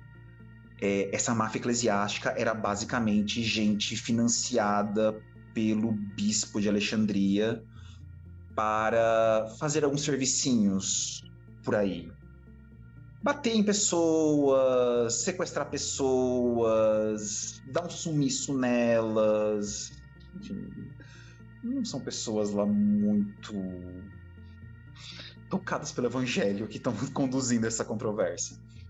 É, essas pessoas têm um envolvimento muitas vezes com uma camada mais, digamos, popular da sociedade mas a ponto de, por exemplo, você ter testemunhos de como é que as pessoas comuns interpretavam a controvérsia, recebiam a controvérsia, o quanto isso era discutido em praça pública, não. Talvez a, a única coisa que toque esse ponto que seja interessante falar aqui é uma carta que Constantino, o imperador, escreveu para Alexandriário em 324 Nesse ano, Constantino derrotou Licínio, que era o seu último rival na tetrarquia, e é o ano em que Constantino unifica o império na mão dele. É o ano em que ele se apodera das províncias orienta orientais. E quando ele chega no Oriente, ele é informado do que está acontecendo e ele decide se endereçar aos dois expoentes da controvérsia. E ele escreve nos seguintes termos para eles: Olha, gente, é super legal que vocês estão discutindo essa questão super difícil, né? Eu entendo que vocês têm sensibilidades diferentes, mas vamos combinar o seguinte: o assunto é muito difícil.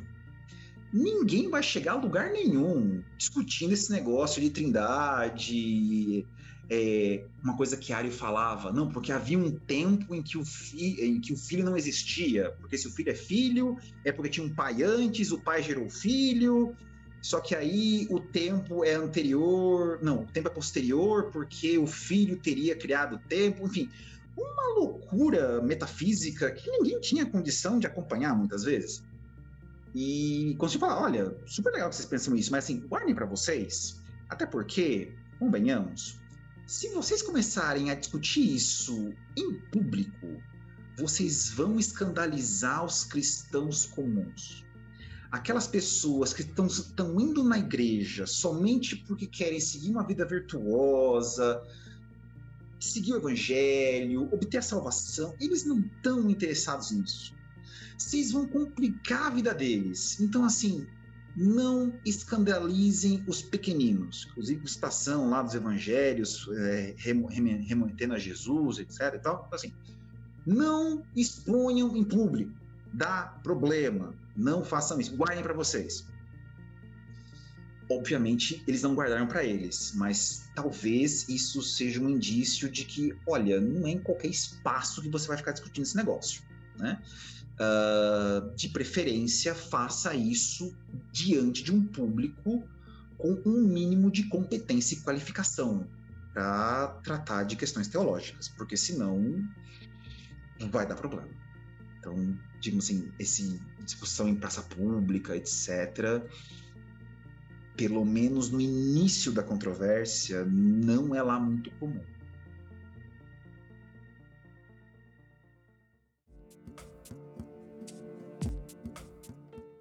Excelente. É, e nessa resposta você citou pelo menos dois concílios, além de outros que nós já conversamos antes. O de Nicéia, dizendo justamente que a importância dele foi superestimada posteriormente, e o de Constantinopla em 381, já para o final do século. Eu queria perguntar o seguinte: em primeiro lugar, quais foram os papéis deles, e se quiser citar outros também, e de que forma essas discussões impactaram na política do Império Romano, como foi o final da última resposta mesmo, né? E, lógico, também essa via de mão dupla, como que o próprio Império e a política do Império impactou nas discussões é, conciliares ou não. Em Niceia, o que está acontecendo? Uh, Constantino acabou de reunificar o Império depois de 20 anos, né? não, 40 anos, desde 284, quando Diocleciano tinha decidido a colocar um colega para administrar um pedaço do Império porque era muito grande. E a partir disso, de 2 vira 4, a tetrarquia sai do controle, viram 6, viram 7, guerra civil e todo o problema. Então era um momento de consolidação desse império, consolidação dessa unidade imperial, de, de digamos, uh, fechar feridas que vinham dilacerando o corpo imperial ao redor do, Mediterrâneo. E Nicéia é convocado como, por Constantino justamente para, digamos, não só resolver a controvérsia entre Alexandre e Ário, mas para, digamos, tirar algum consenso de lá dentro. Me explico. A ideia não é você, digamos, encontrar a fé verdadeira em Nicéia. A ideia é que tipo de solução teológica a gente pode tirar daqui para todo mundo se dar a mão e ficar em paz. Eusébio Cesareia, na sua vida de Constantino, menciona que durante o concílio houve um dia em especial, salvo engano, um domingo, uh, em que Constantino ele próprio teria partido no concílio, o que era ilegal, porque concílios só podiam ser frequentados por clérigos, sobretudo bispos, Constantino sequer batizado era nesse momento, ele era um catecúmeno, ou seja, um simpatizante que frequentava a, as assembleias, a liturgia, que seguia uma vida cristã, mas assim, não era batizado. E um catecúmeno aparece no concílio para, digamos, pacificar os ânimos. Eusébio fala o quanto Constantino, digamos, trabalhou para aparar estas nesse dia. Constantino não estava interessado em teologia, ele estava interessado em vamos sair todo mundo aqui em paz, de mãos dadas, uh, numa mesma direção? Vamos, ótimo. E aí você, a partir disso, elabora um símbolo de fé. E assim, a palavra símbolo é importante para mim aqui. Símbolo quer dizer justamente aquilo que une. O símbolo é, digamos, a reunião de vários elementos em uma coisa só. Por a gente fala símbolo em português, é aquele signo, aquele elemento que agrega vários sentidos em torno dele, agrega várias informações em torno dele. Então, o símbolo de fé é justamente aquilo que, do ponto de vista de uma profissão, de uma declaração, une as pessoas. De novo, eles têm plena clareza de que nem todo mundo pensa igual. E o problema não é pensar igual, é pensar de forma minimamente semelhante para que você consiga conviver dentro de um mesmo espaço institucional. Nesse caso, dentro do Império Romano, muito ligado a esse Império Romano. E esse símbolo de fé é o tal do símbolo de Nicéia que nós conhecemos hoje. Não é o símbolo que as pessoas eventualmente conhecem mais famoso, aquele é o símbolo niceno constantinopolitano, ou seja, a releitura de 381 do símbolo de 325, até porque, digamos, o símbolo de Nicéia, ele terminava com um anátema, ou seja, uma declaração de que quem, quem não concordar com isso vai ser excluído da comunidade, que é herético, pelos termos da controvérsia atual. O anátema dizia assim: não, porque se alguém disser que a trindade é composta de uma usia ou de uma hipóstase diferente, é, que seja anátema. Doutrina ortodoxa prevalecente depois diz: a trindade é uma usia mais três hipóstases é uma substância e três, em latim a gente traduz isso como pessoa. Não é bem pessoa, mas passemos assim. Então, assim, a própria fé nicena teve que ser reelaborada depois, porque deu problema e tal. Novo, o concílio não está interessado em precisão teológica, está interessado em conciliação. E nisso ele tem sucesso. Em Niceia, Uh, a tradição diz que 318 bispos se reuniram, fazendo evocação da passagem do Gênesis, em que é, Abraão ou Jacó, agora não vamos lembrar qual patriarca, ele reúne 318 servos para ajudar a salvar Ló. Então, assim, os 318 de, enfim, lá do, do Gênesis aparecem também Niceia, em grego, a forma como se escreve 318 tem um simbolismo específico, etc. Mas enfim, não era 318. Entre 250 e 270 bispos, ainda assim é muito bispo. De toda essa gente, só dois não assinaram e foram devidamente exilados. Só que assim, o consenso criado em Niceia foi tão forçado, mas tão forçado, mas tão forçado, que ninguém levou a sério. Né? a não ser, digamos, Alexandre de Alexandria, os seus partidários mais radicais, uh, Atanásio, Marcelo de Ancira, mas Marcelo de Ancira tem problemas outros que ele acaba enveredando para outro tipo de heresia. Então, né, o próprio Eusébio usa, é muito mais fácil para ele bater em Marcelo de Ancira do que em Atanásio, mas seguindo. Um, o Concílio de Nicéia acabou sendo um enorme fracasso a ponto de ele ter sido revertido em vida de Constantino. Me explico. É, Constantino tinha uma irmã chamada Constância. Aliás, a família Constantino é um espetáculo, porque assim, ele é Constantino, ele tem um filho chamado Constantino, outro filho chamado Constante, outro filho chamado Constâncio, uma irmã chamada Constância, tem uma filha chamada Constantina. Criatividade não é forte dessa família, mas tudo bem. E uma cidade chamada Constantinopla. é, bom, não, o nome não foi dado por ele. O próprio Constantino chamava de Nova Roma. Ou pelo menos as fontes dizem que Constantinopla virou depois. Mas enfim, Constantino tinha um ego também gigantesco. Só não bate Alexandre, que fundou 17 Alexandrias na caminhada dele em direção à Índia.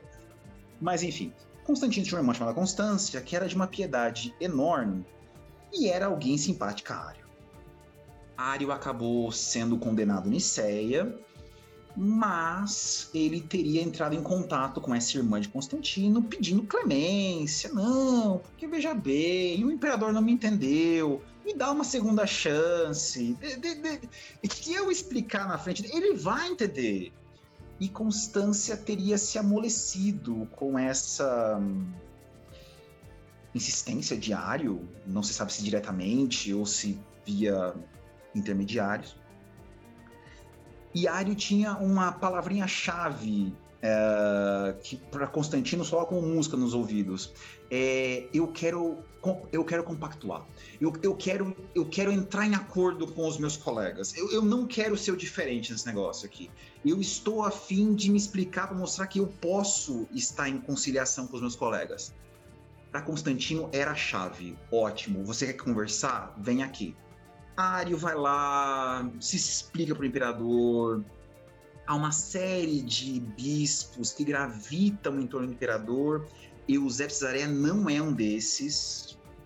A gente hoje sabe que Eusébio é um bispo lá na Palestina, que não tem moral nenhuma com o imperador. Ele gosta de se fazer passar com alguém próximo do imperador, mas não é.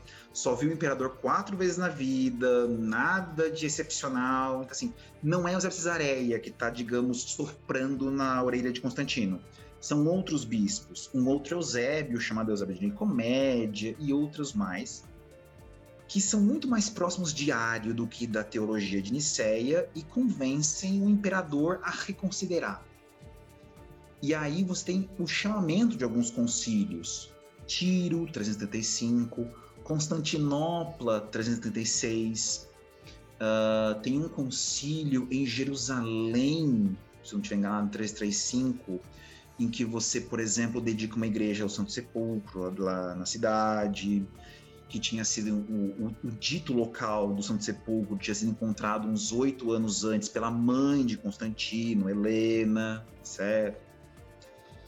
Nesses concílios do final do governo de Constantino, você tem uma reabilitação de Ário. Ah, tem uma disputa na historiografia hoje para saber se Ário foi reabilitado em vida ou não, porque ninguém sabe ao certo se ele morreu em 334 antes dos concílios ou 336 depois dos concílios. Tem uma história que se conta que Ário teria morrido em um desses concílios, mas de uma maneira muito indigna ele teria, no meio do concílio, ido numa latrina da capital, em Constantinopla, e ele teria, vamos colocar assim, estourado na latrina. Uma, assim, uma morte horrorosa, mas assim, é aquela morte que todo mundo mostra pra falar, tá vendo, enviado o demônio, não sei o que tal.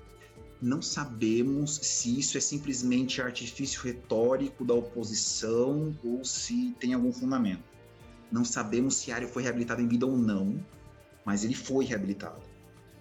Então, assim, você tem um movimento, vai, de 330 mais ou menos, até 360, em que paulatinamente o Concílio de Nicéia e as suas proposições teológicas vão sendo deixadas de lado, porque o rumo que a teologia está tomando é completamente outro. Então, por exemplo, é a época em que Atanásio ele está apanhando de tudo quanto, é, tudo quanto é forma. Atanásio assume como bispo de Alexandria em 328. Ele só vai morrer em 373, são 45 anos à frente da igreja. Só que nesse, nesse intervalo ele foi exilado cinco vezes por três imperadores diferentes. Ou seja, ele era extremamente consistência na sua implicância com os imperadores. Porque a posição dele não era, de forma nenhuma, hegemônica, consensual. Ele era a oposição. Ele era o cara que dava problema. Ele era o implicante. Ele era quem não permitia a formação do consenso. Porque o consenso estava do outro lado, de pensar alguma forma de subordinação entre as pessoas da Trindade. É somente depois de 360, com o surgimento desse anomoísmo que eu mencionei lá atrás, dessa teologia muito radical que prega uma dessemelhança entre Pai, Filho, Espírito etc., que, digamos, as demais correntes doutrinárias no, no debate trinitário decidem fazer as pazes entre si, porque assim, anomoísmo não desce. Então, assim, vamos tentar estabelecer um meio termo entre, vai, homeucianos, uh, homoeanos e os tais homoucianos, os ditos defensores da consubstancialidade da trindade, né? O grande termo polêmico em Niceia é esse, homoúcios. O pai e o filho são da mesma substância. Lembramos, esse termo já aparecia nos gnósticos. Ario sabia disso, por isso não gostava.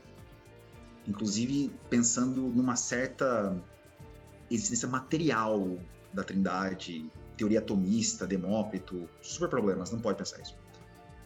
E o homoúcios, que era um conceito gnóstico, que depois virou pedra angular em Nicéia, foi rejeitado por cerca de 30 anos, voltou a ser, digamos, o carro-chefe de união desses partidos.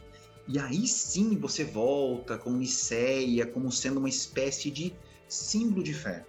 Mas é uma Niceia muito idealizada, não é o concílio propriamente que a gente tem na mão. É a ideia Niceia, ou seja, o triunfo de uma fé ortodoxa sobre Ário e seus partidários, abençoada por Constantino. No primeiro concílio dito ecumênico da cristandade.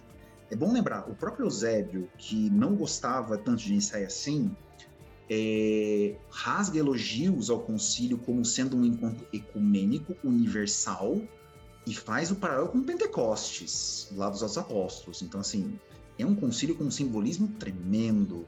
É o primeiro concílio, vai. Primeiro não, segundo. Arles é o primeiro. Também capitaneado por Constantino em 214.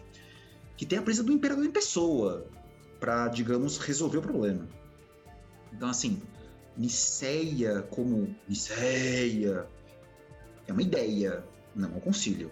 E é uma ideia inventada lá por volta dos anos 360, 65, 70, vai.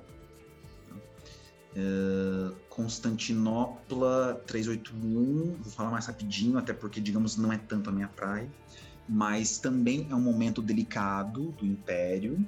Em 378, três anos antes, um imperador chamado Valente tinha sido derrotado pelos godos em Adrianópolis, que é uma cidadezinha na Trácia, enfim, algum lugar perto da Bulgária hoje. É, e o império ficou sob extrema ameaça. O imperador Valente morreu nessa, nessa batalha, inclusive. Uh, os godos chegaram a cercar Constantinopla. É um momento de extrema crise no Império. Todo mundo está em pânico. Meu Deus, o que vai acontecer? O que vai acontecer? Teodósio, nomeado por Graciano lá no Ocidente, Teodósio era espanhol. Ele é enviado para o Oriente para eliminar a ameaça dos godos e, digamos, pacificar a região. E ele de fato assim o faz. E Teodósio nesse movimento, digamos, de botar as coisas no lugar no Oriente, ele também o faz do ponto de vista doutrinário eclesi eclesiástico. Teodósio era extremamente apaixonado pela teologia nicena, tal como entendida no Ocidente. Como gente como Ambrose defendia, gente como Hilário de Poitiers defendia. Então, assim, ele de fato diferentemente de Constantino, ele trabalha por uma espécie de. Olha, vamos impor precisão doutrinal aqui. E a minha posição é essa. Não gosto dos arianos, quero que desapareçam. Né? E tem um problema adicional ainda com Teodósio, porque nesse ano, digamos que o bispado em Constantinopla estava em polvorosa bispos de Constantinopla tem um problema terrível de se manter à frente da igreja, porque é muito partido diferente dentro da comunidade brigando pelo poder entre si. O bispo de ocasião era Gregório Nazianzeno, que, digamos, é um dos heróis vai, da teologia nicena, mas que acabou sendo deposto no final do concílio, digamos, num grande acordo de a conciliação geral para, digamos, olha, vamos todos todo mundo dar as mãos aqui ficar em paz, porque, né? E aí Nectário é nomeado no lugar dele. Então, Constantinopla é um concílio de conciliação, sim. É um concílio também de, digamos, curar feridas do próprio império, extremamente abalado por esses incidentes militares. E Constantinopla, a gente pode pensar também que é um lugar de chancelamento de discussões que já vinham transcorrendo. Em Niceia, digamos, a questão está super em aberto. Em Constantinopla já havia um encaminhamento mais claro de, olha, este lado da disputa, ele é hegemônico, ele é majoritário. Então, assim, é muito mais um concílio para, digamos, a reafirmação dessa ascensão do niceísmo do que propriamente de, olha, havia uma disputa concreta aqui.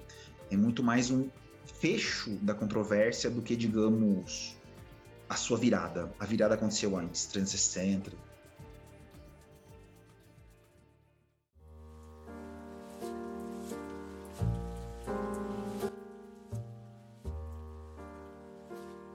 Vamos do enfraquecimento do arianismo e de que forma essa derrota, entre aspas, consolidou a doutrina que nós conhecemos hoje como ortodoxa para os católicos.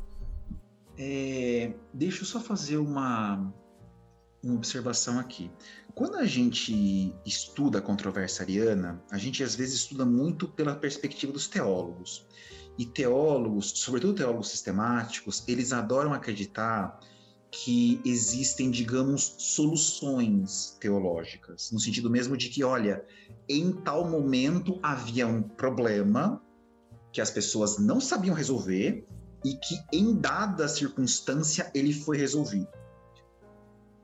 Por conta disso, por exemplo, você tem, digamos, a data tradicional da querela ariana indo de 318 até 381.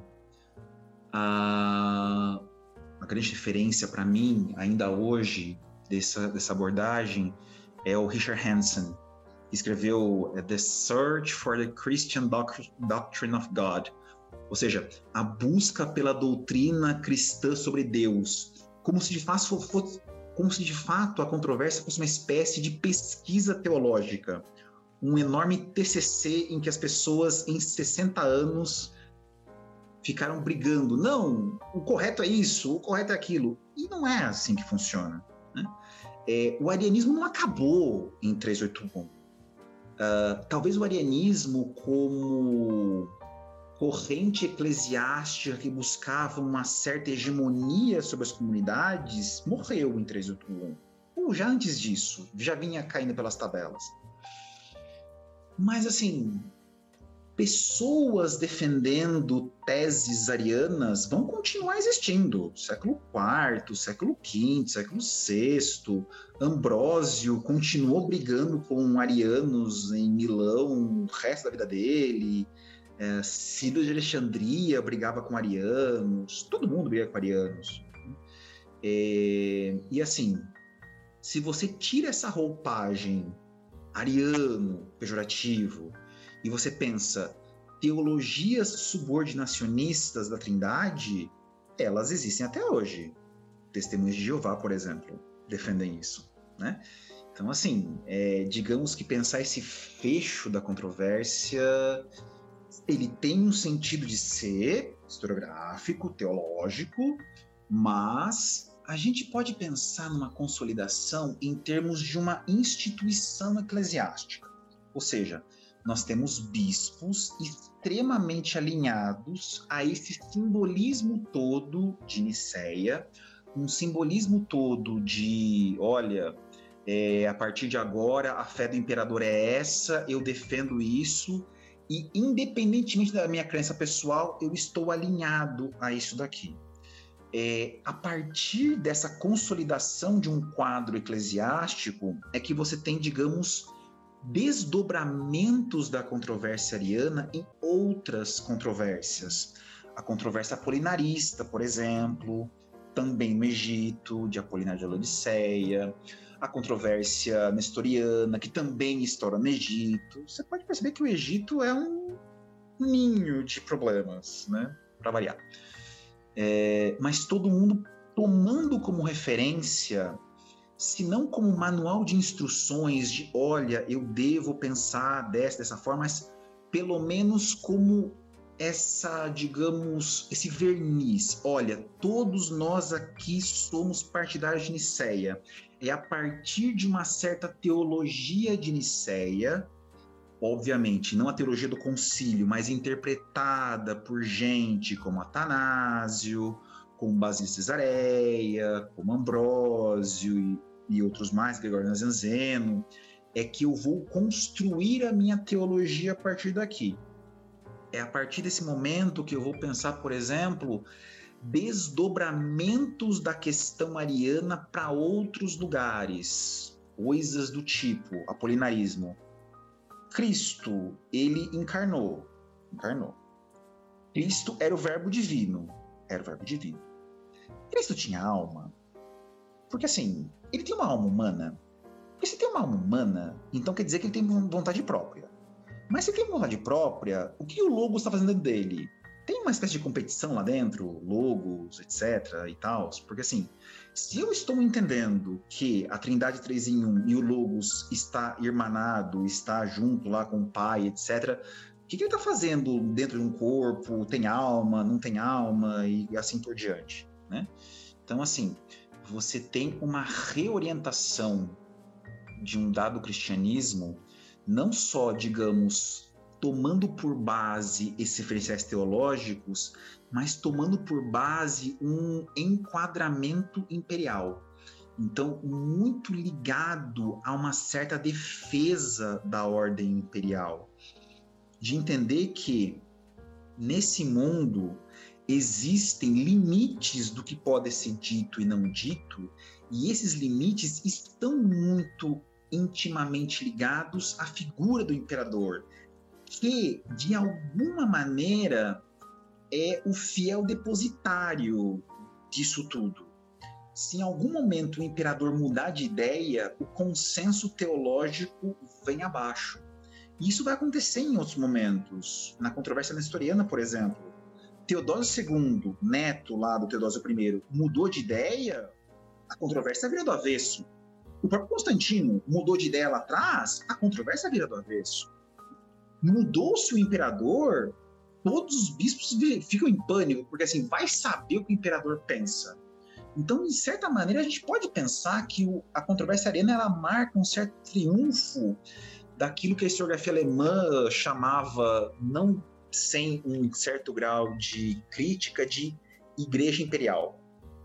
Essa igreja que, digamos, não é mais uma entidade autônoma ou mesmo de contestação ao poder imperial, como algumas pessoas pensavam que as comunidades eram no século II. Ela está muito alinhada a uma certa ordem política, econômica, social desse mundo aqui. Então, digamos assim, a controvérsia ariana ela dá muita base de como as controvérsias, como o funcionamento das comunidades pode se processar nos séculos seguintes.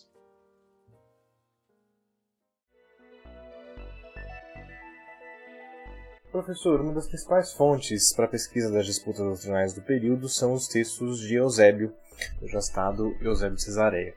Quais obras tratam do assunto? Quais foram os objetivos do autor ao tratar do tema? O que esses textos nos dizem sobre a controvérsia? E, além disso, quais outros documentos podem ser usados para estudar o tema?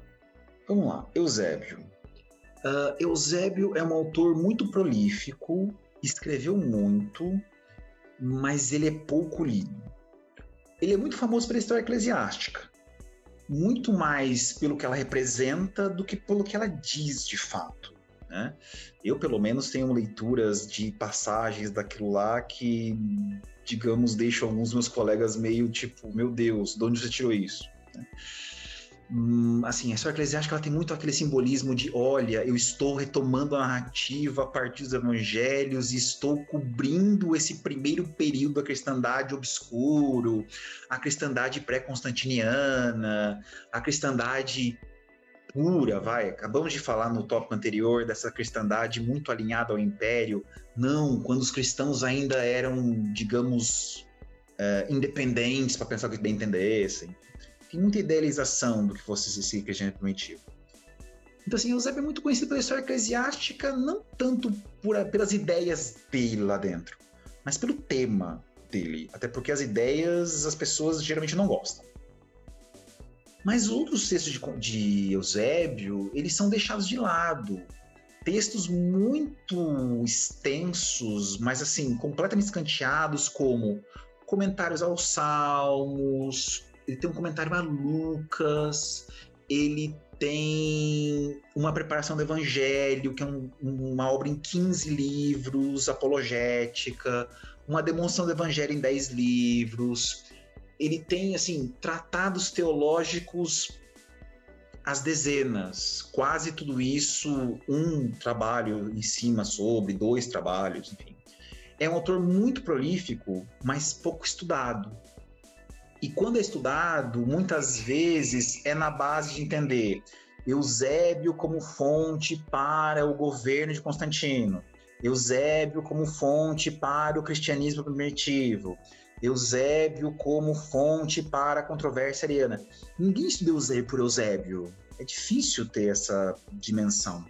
Então, assim, Eusébio é um autor que merece ser mais estudado na sua multiplicidade de ideias. Então, assim, quando a gente fala como é que Eusébio serve para a gente pensar a controvérsia ariana, eu diria que a gente tem problemas, inclusive, de mapear os textos dele para saber disso. Porque, digamos assim, o grande texto, para quem se interessa, é A Vida de Constantino que é um texto que ele escreveu logo depois da morte do imperador, em 337, que ele teria deixado incompleto quando morreu em 339, 340. A gente sabe que ele morreu antes de 341, porque quem assina aquele concílio de, de Antioquia com o bispo de Cesareia é o sucessor dele, Acácio. Então ele morreu antes desse concílio de 341. Mas assim, a, a, a obra ela tem começo, meio e fim, mas ela tem alguma, alguns indícios de que faltou uma revisão final. Tem algumas arestas lá mal resolvidas. Nesse texto, que é um texto extremamente apologético, Eusébio é um problema, porque é um autor tão criativo que a história eclesiástica dele é muito inovadora, ele escreveu um onomástico, uma obra fazendo uma listagem dos nomes bíblicos que aparecem em termos geográficos, explicando também muito original. Enfim, ele tem uma teofania, também um texto super original. Ele tem textos apologéticos muito originais, tudo é muito original. A vida de Constantino também é muito original, a ponto de a história física saber classificar o texto. É um texto meio de história, meio de apologia, meio de elogio, meio de agiografia, meio antes do tempo. É um texto estranho. É um texto que ele vai lá falar bem de Constantino. É o texto em que aparece a visão lá que Constantino teve antes da Batalha da Ponte Milvia. Uh, não aparece o texto lá na história eclesiástica, as pessoas, enfim, misturam as coisas, ou pelo menos da forma como aparece na visão de Constantino não está na história eclesiástica. Uh, ele menciona também a controvérsia ariana na, na vida de Constantino. Aquela carta que eu mencionei de Constantino Alexandre Ario agora há pouco, ela está na vida de Constantino. Mas Eusébio, ele age de forma tão desonesta na vida de Constantino, porque ele é alguém, nesse momento, final dos anos 330, que odeia Niceia, não morre de amor espurário, mas está longe de ser um apoiador de Atanásio. Ele está mais para lá do que para cá, mas também não está nem com um pé aqui, um pé lá. Ele está, digamos, numa posição muito dele. Ele só não gosta de Niceia. E ele se vê obrigado a falar da controvérsia distorcendo tudo.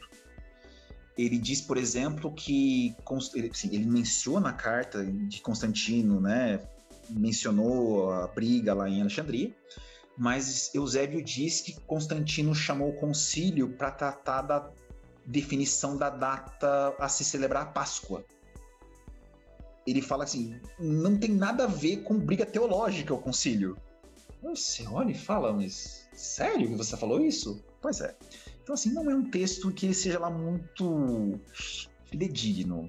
Sim, você lendo nas entrelinhas aparecem coisas, mas assim, uma visão muito didática, não, ele não dá.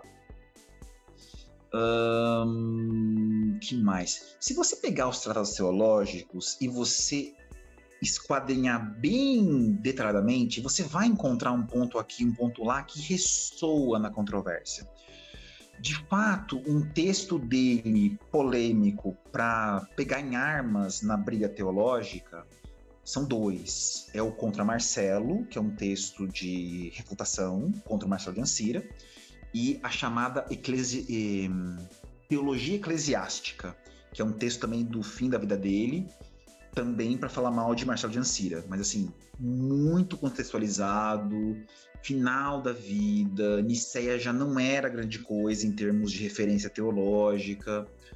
Os textos escritos antes de Niceia e no entorno de Niceia, eles escamoteiam a controvérsia, falam muito por cima, ele não polemiza, ele não dá nomes. Nós só sabemos da existência desse concílio na Palestina que Eusébio chamou por volta de 320 para defender Ário por, com, por obra de fontes posteriores, porque o próprio, o próprio Eusébio não fala disso na obra dele. E assim, é uma obra extremamente volumosa. Então, assim, Eusébio sabe que tem uma parte importante a se desempenhar lá dentro da controvérsia, ele não abre para o leitor dele. Então, assim, se a gente for pensar em fontes mais explícitas sobre a controvérsia, Atanásio, que é um autor muito, muito prolífico, que tem dezenas de tratados diferentes. Ele tem uma história dos arianos, ele tem quatro orações, orações de sermões, tá? É porque assim, em latim aparece orações com os arianos, mas assim, não é porque ele tá rezando, é porque enfim, é um sermão. Uh, quatro orações com os arianos. Ele tem um tratado sobre o Concílio de Nicéia, mas que não fala de Niceia, uma coisa estranhíssima. Ele fala muito coisas colaterais do concílio. E, e fala sobre alguns concílios que vieram depois e tal. Mas Atanásio também é uma figura extremamente desinformativa em muitos momentos. Sobretudo quando ele tem que dar explicações sobre as as acusações que pairavam contra ele é um terror.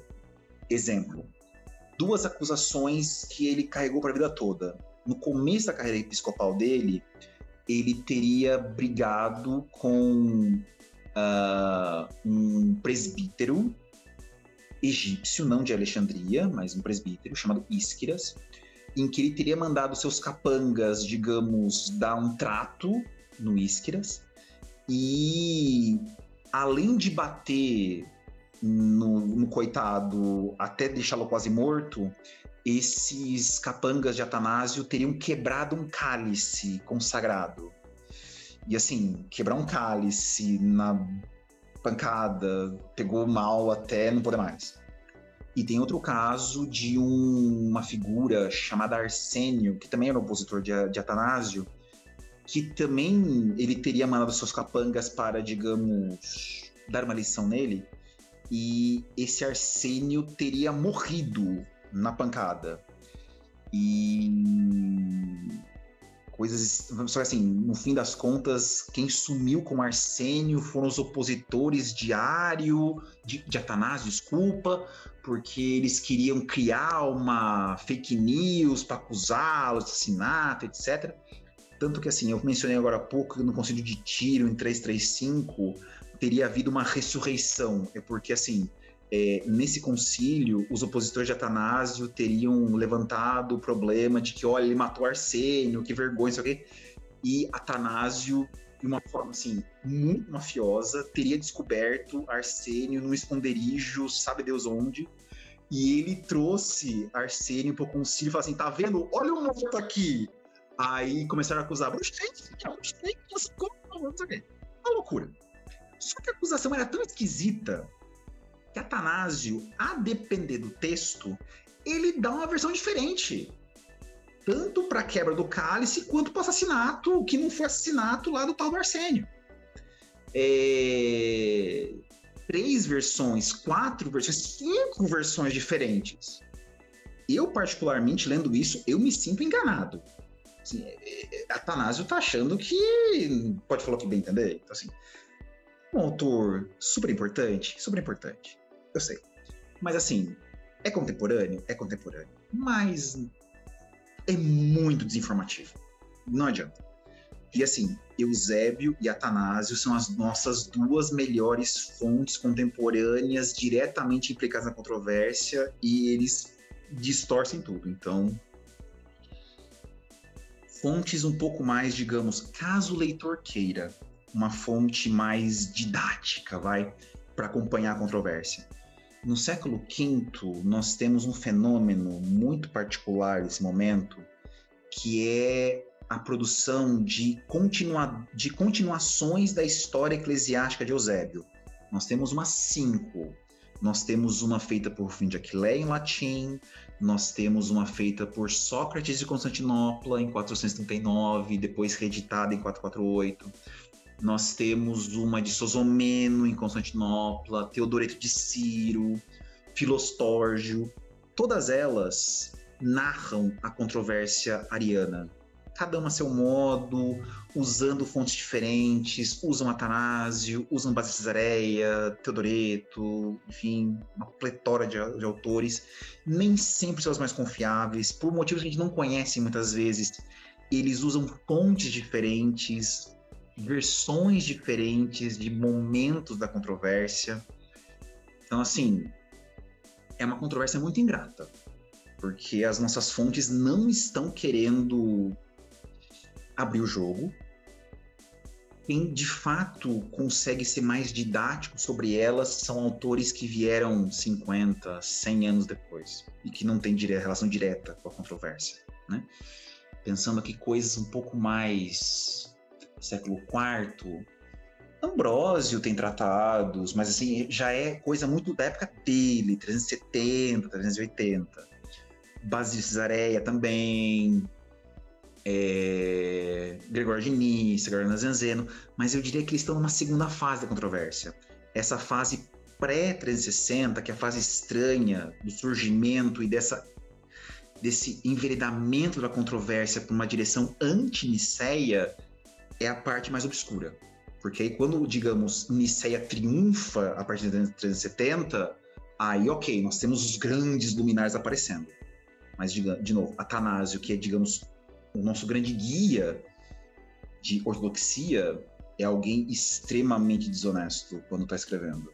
É, é melhor, se alguém quiser, comece pelos historiadores eclesiásticos do século V. É mais fácil.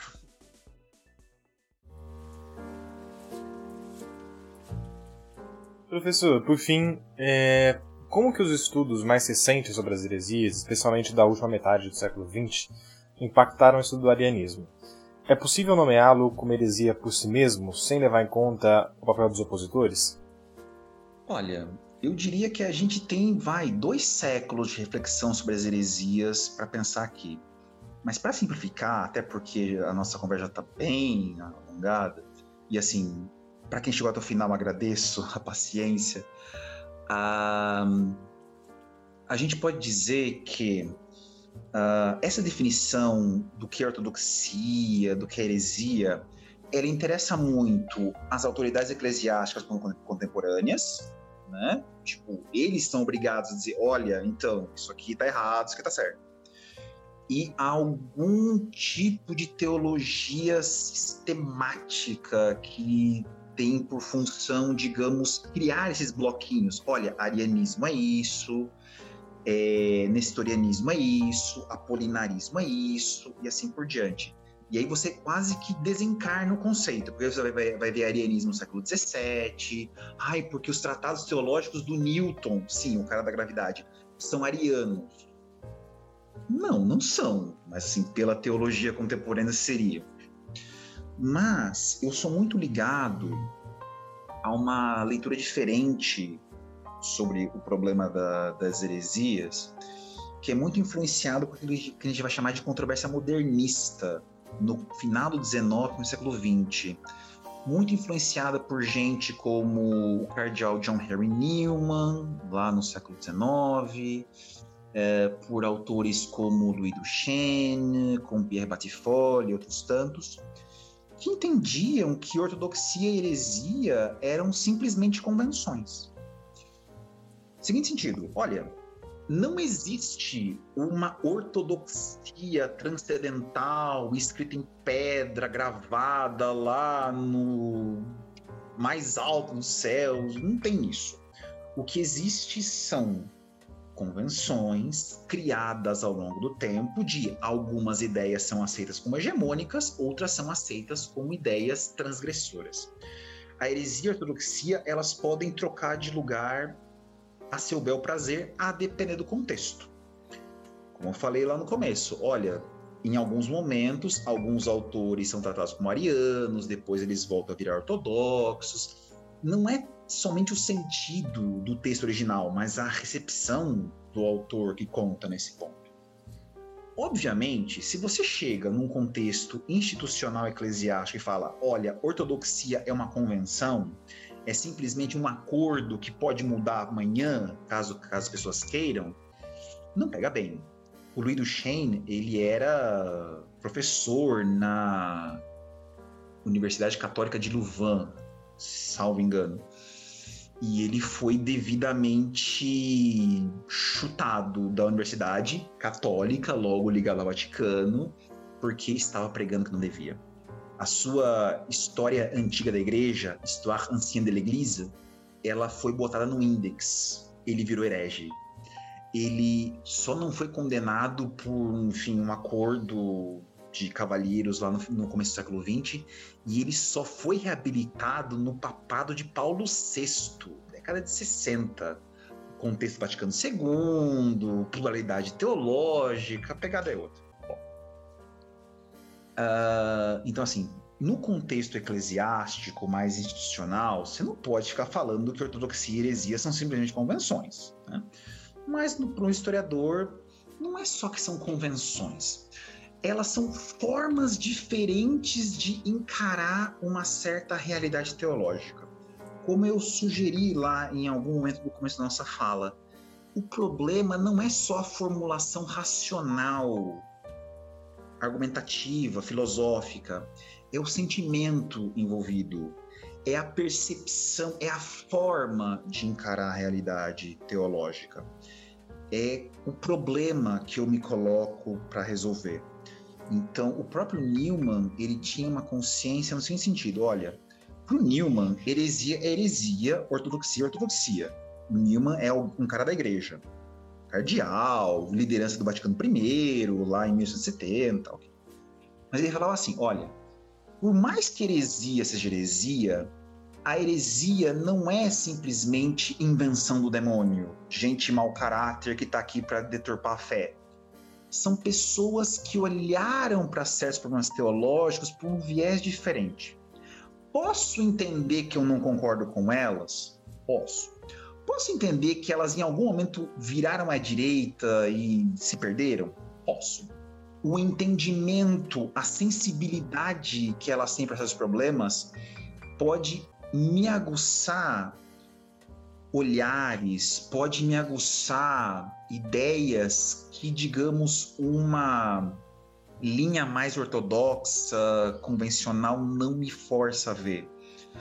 Então, eu, assim, óbvio, um historiador vai dizer a heresia não é herética em si, a heresia é uma construção, como a ortodoxia também é. Mas, digamos, para quem está interessado em estudar heresias, para que eu vou fazer isso, né? Você pode fazer isso porque você quer ver, não, olha só, pessoas que não concordavam com o establishment, vamos ver, da resistência. Se você quiser fazer isso, à vontade. Eu não gosto desse, dessa perspectiva porque eu acho muito ah, como se resistência em si mesmo levasse a algum lugar. Nada contra a resistência. A resistência é a resistência que não faz sentido. Mas, se você quiser olhar para a heresia como uma forma diferente não usual de encarar os mesmos problemas teológicos que você está acostumado e você simplesmente olhar de forma muito livre. Olha, Ário pensava assim. Posso concordar? Posso não concordar. Porém, olha a visão que ele tinha. Olha as questões que ele levanta. Essa sensibilização para realidades doutrinais e teológicas que de outra maneira são inacessíveis é importante. O próprio Newman vai falar: olha, se não fossem as ditas heresias, não tinha ortodoxia. Se ninguém tivesse levantado o problema, como ia responder o problema? Ou seja, sem Ário não tinha Nicéia. Sem as provocações feitas que eu ia ter, digamos, todo esse desenvolvimento teológico que a gente assiste no século V, século VI, século VII. Tudo bem, você pode falar, nossa, você está usando a heresia como escada para a ortodoxia. Tá, mas enfim, o ponto não é esse de priorizar um ou outro, mas é você entender que existe lógica lá dentro. Existe uma coerência de pensamento lá dentro. É, vale o estudo, vale você tratar esses autores, essas correntes de pensamento nos seus próprios termos, nem que seja para você ter consciência de falar: olha, não concordo. Nem que esteja como contraponto à ortodoxia. Porque, obviamente, se você lê Agostinho por Agostinho, ele é um gênio, né? Aí todo mundo que fala contra Agostinho vira, né, café com leite. Não! Leia os opositores, leia os opositores de Ambrósio, de Jerônimo, de Ciro de Alexandria. Eles contribuem. Eles contribuem. Ajuda a abrir a cabeça. Ninguém é pro inferno porque lê os hereges. Eles são legais também.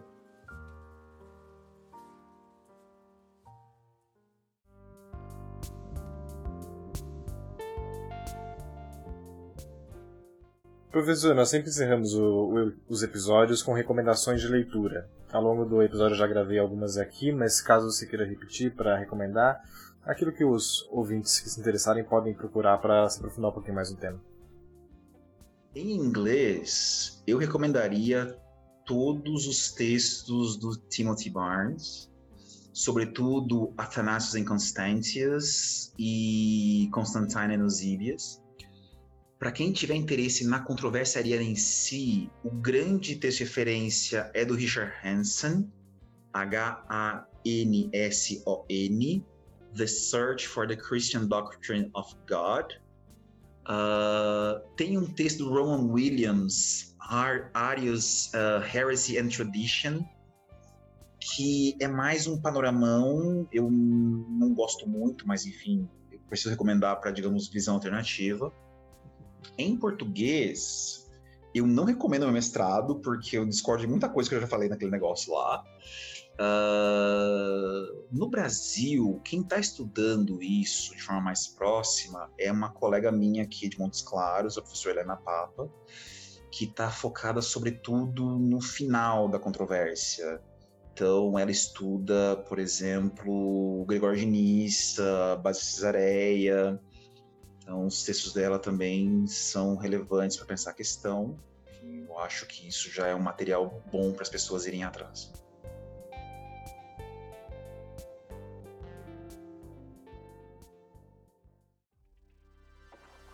Perfeito, eu aproveito para lembrar os ouvintes de que eles não precisam se preocupar em anotar, porque todas as referências ficaram na descrição do episódio, tanto no Spotify como em outros é, tocadores por aí. E aproveito também para agradecer mais uma vez ao professor por aceitar o convite, à equipe do podcast que vai editar o episódio e a todo mundo que nos acompanhou até aqui. Muito obrigado, professor. Eu agradeço, obrigado a paciente de todo mundo, atenção, obrigado convite novamente e até mais.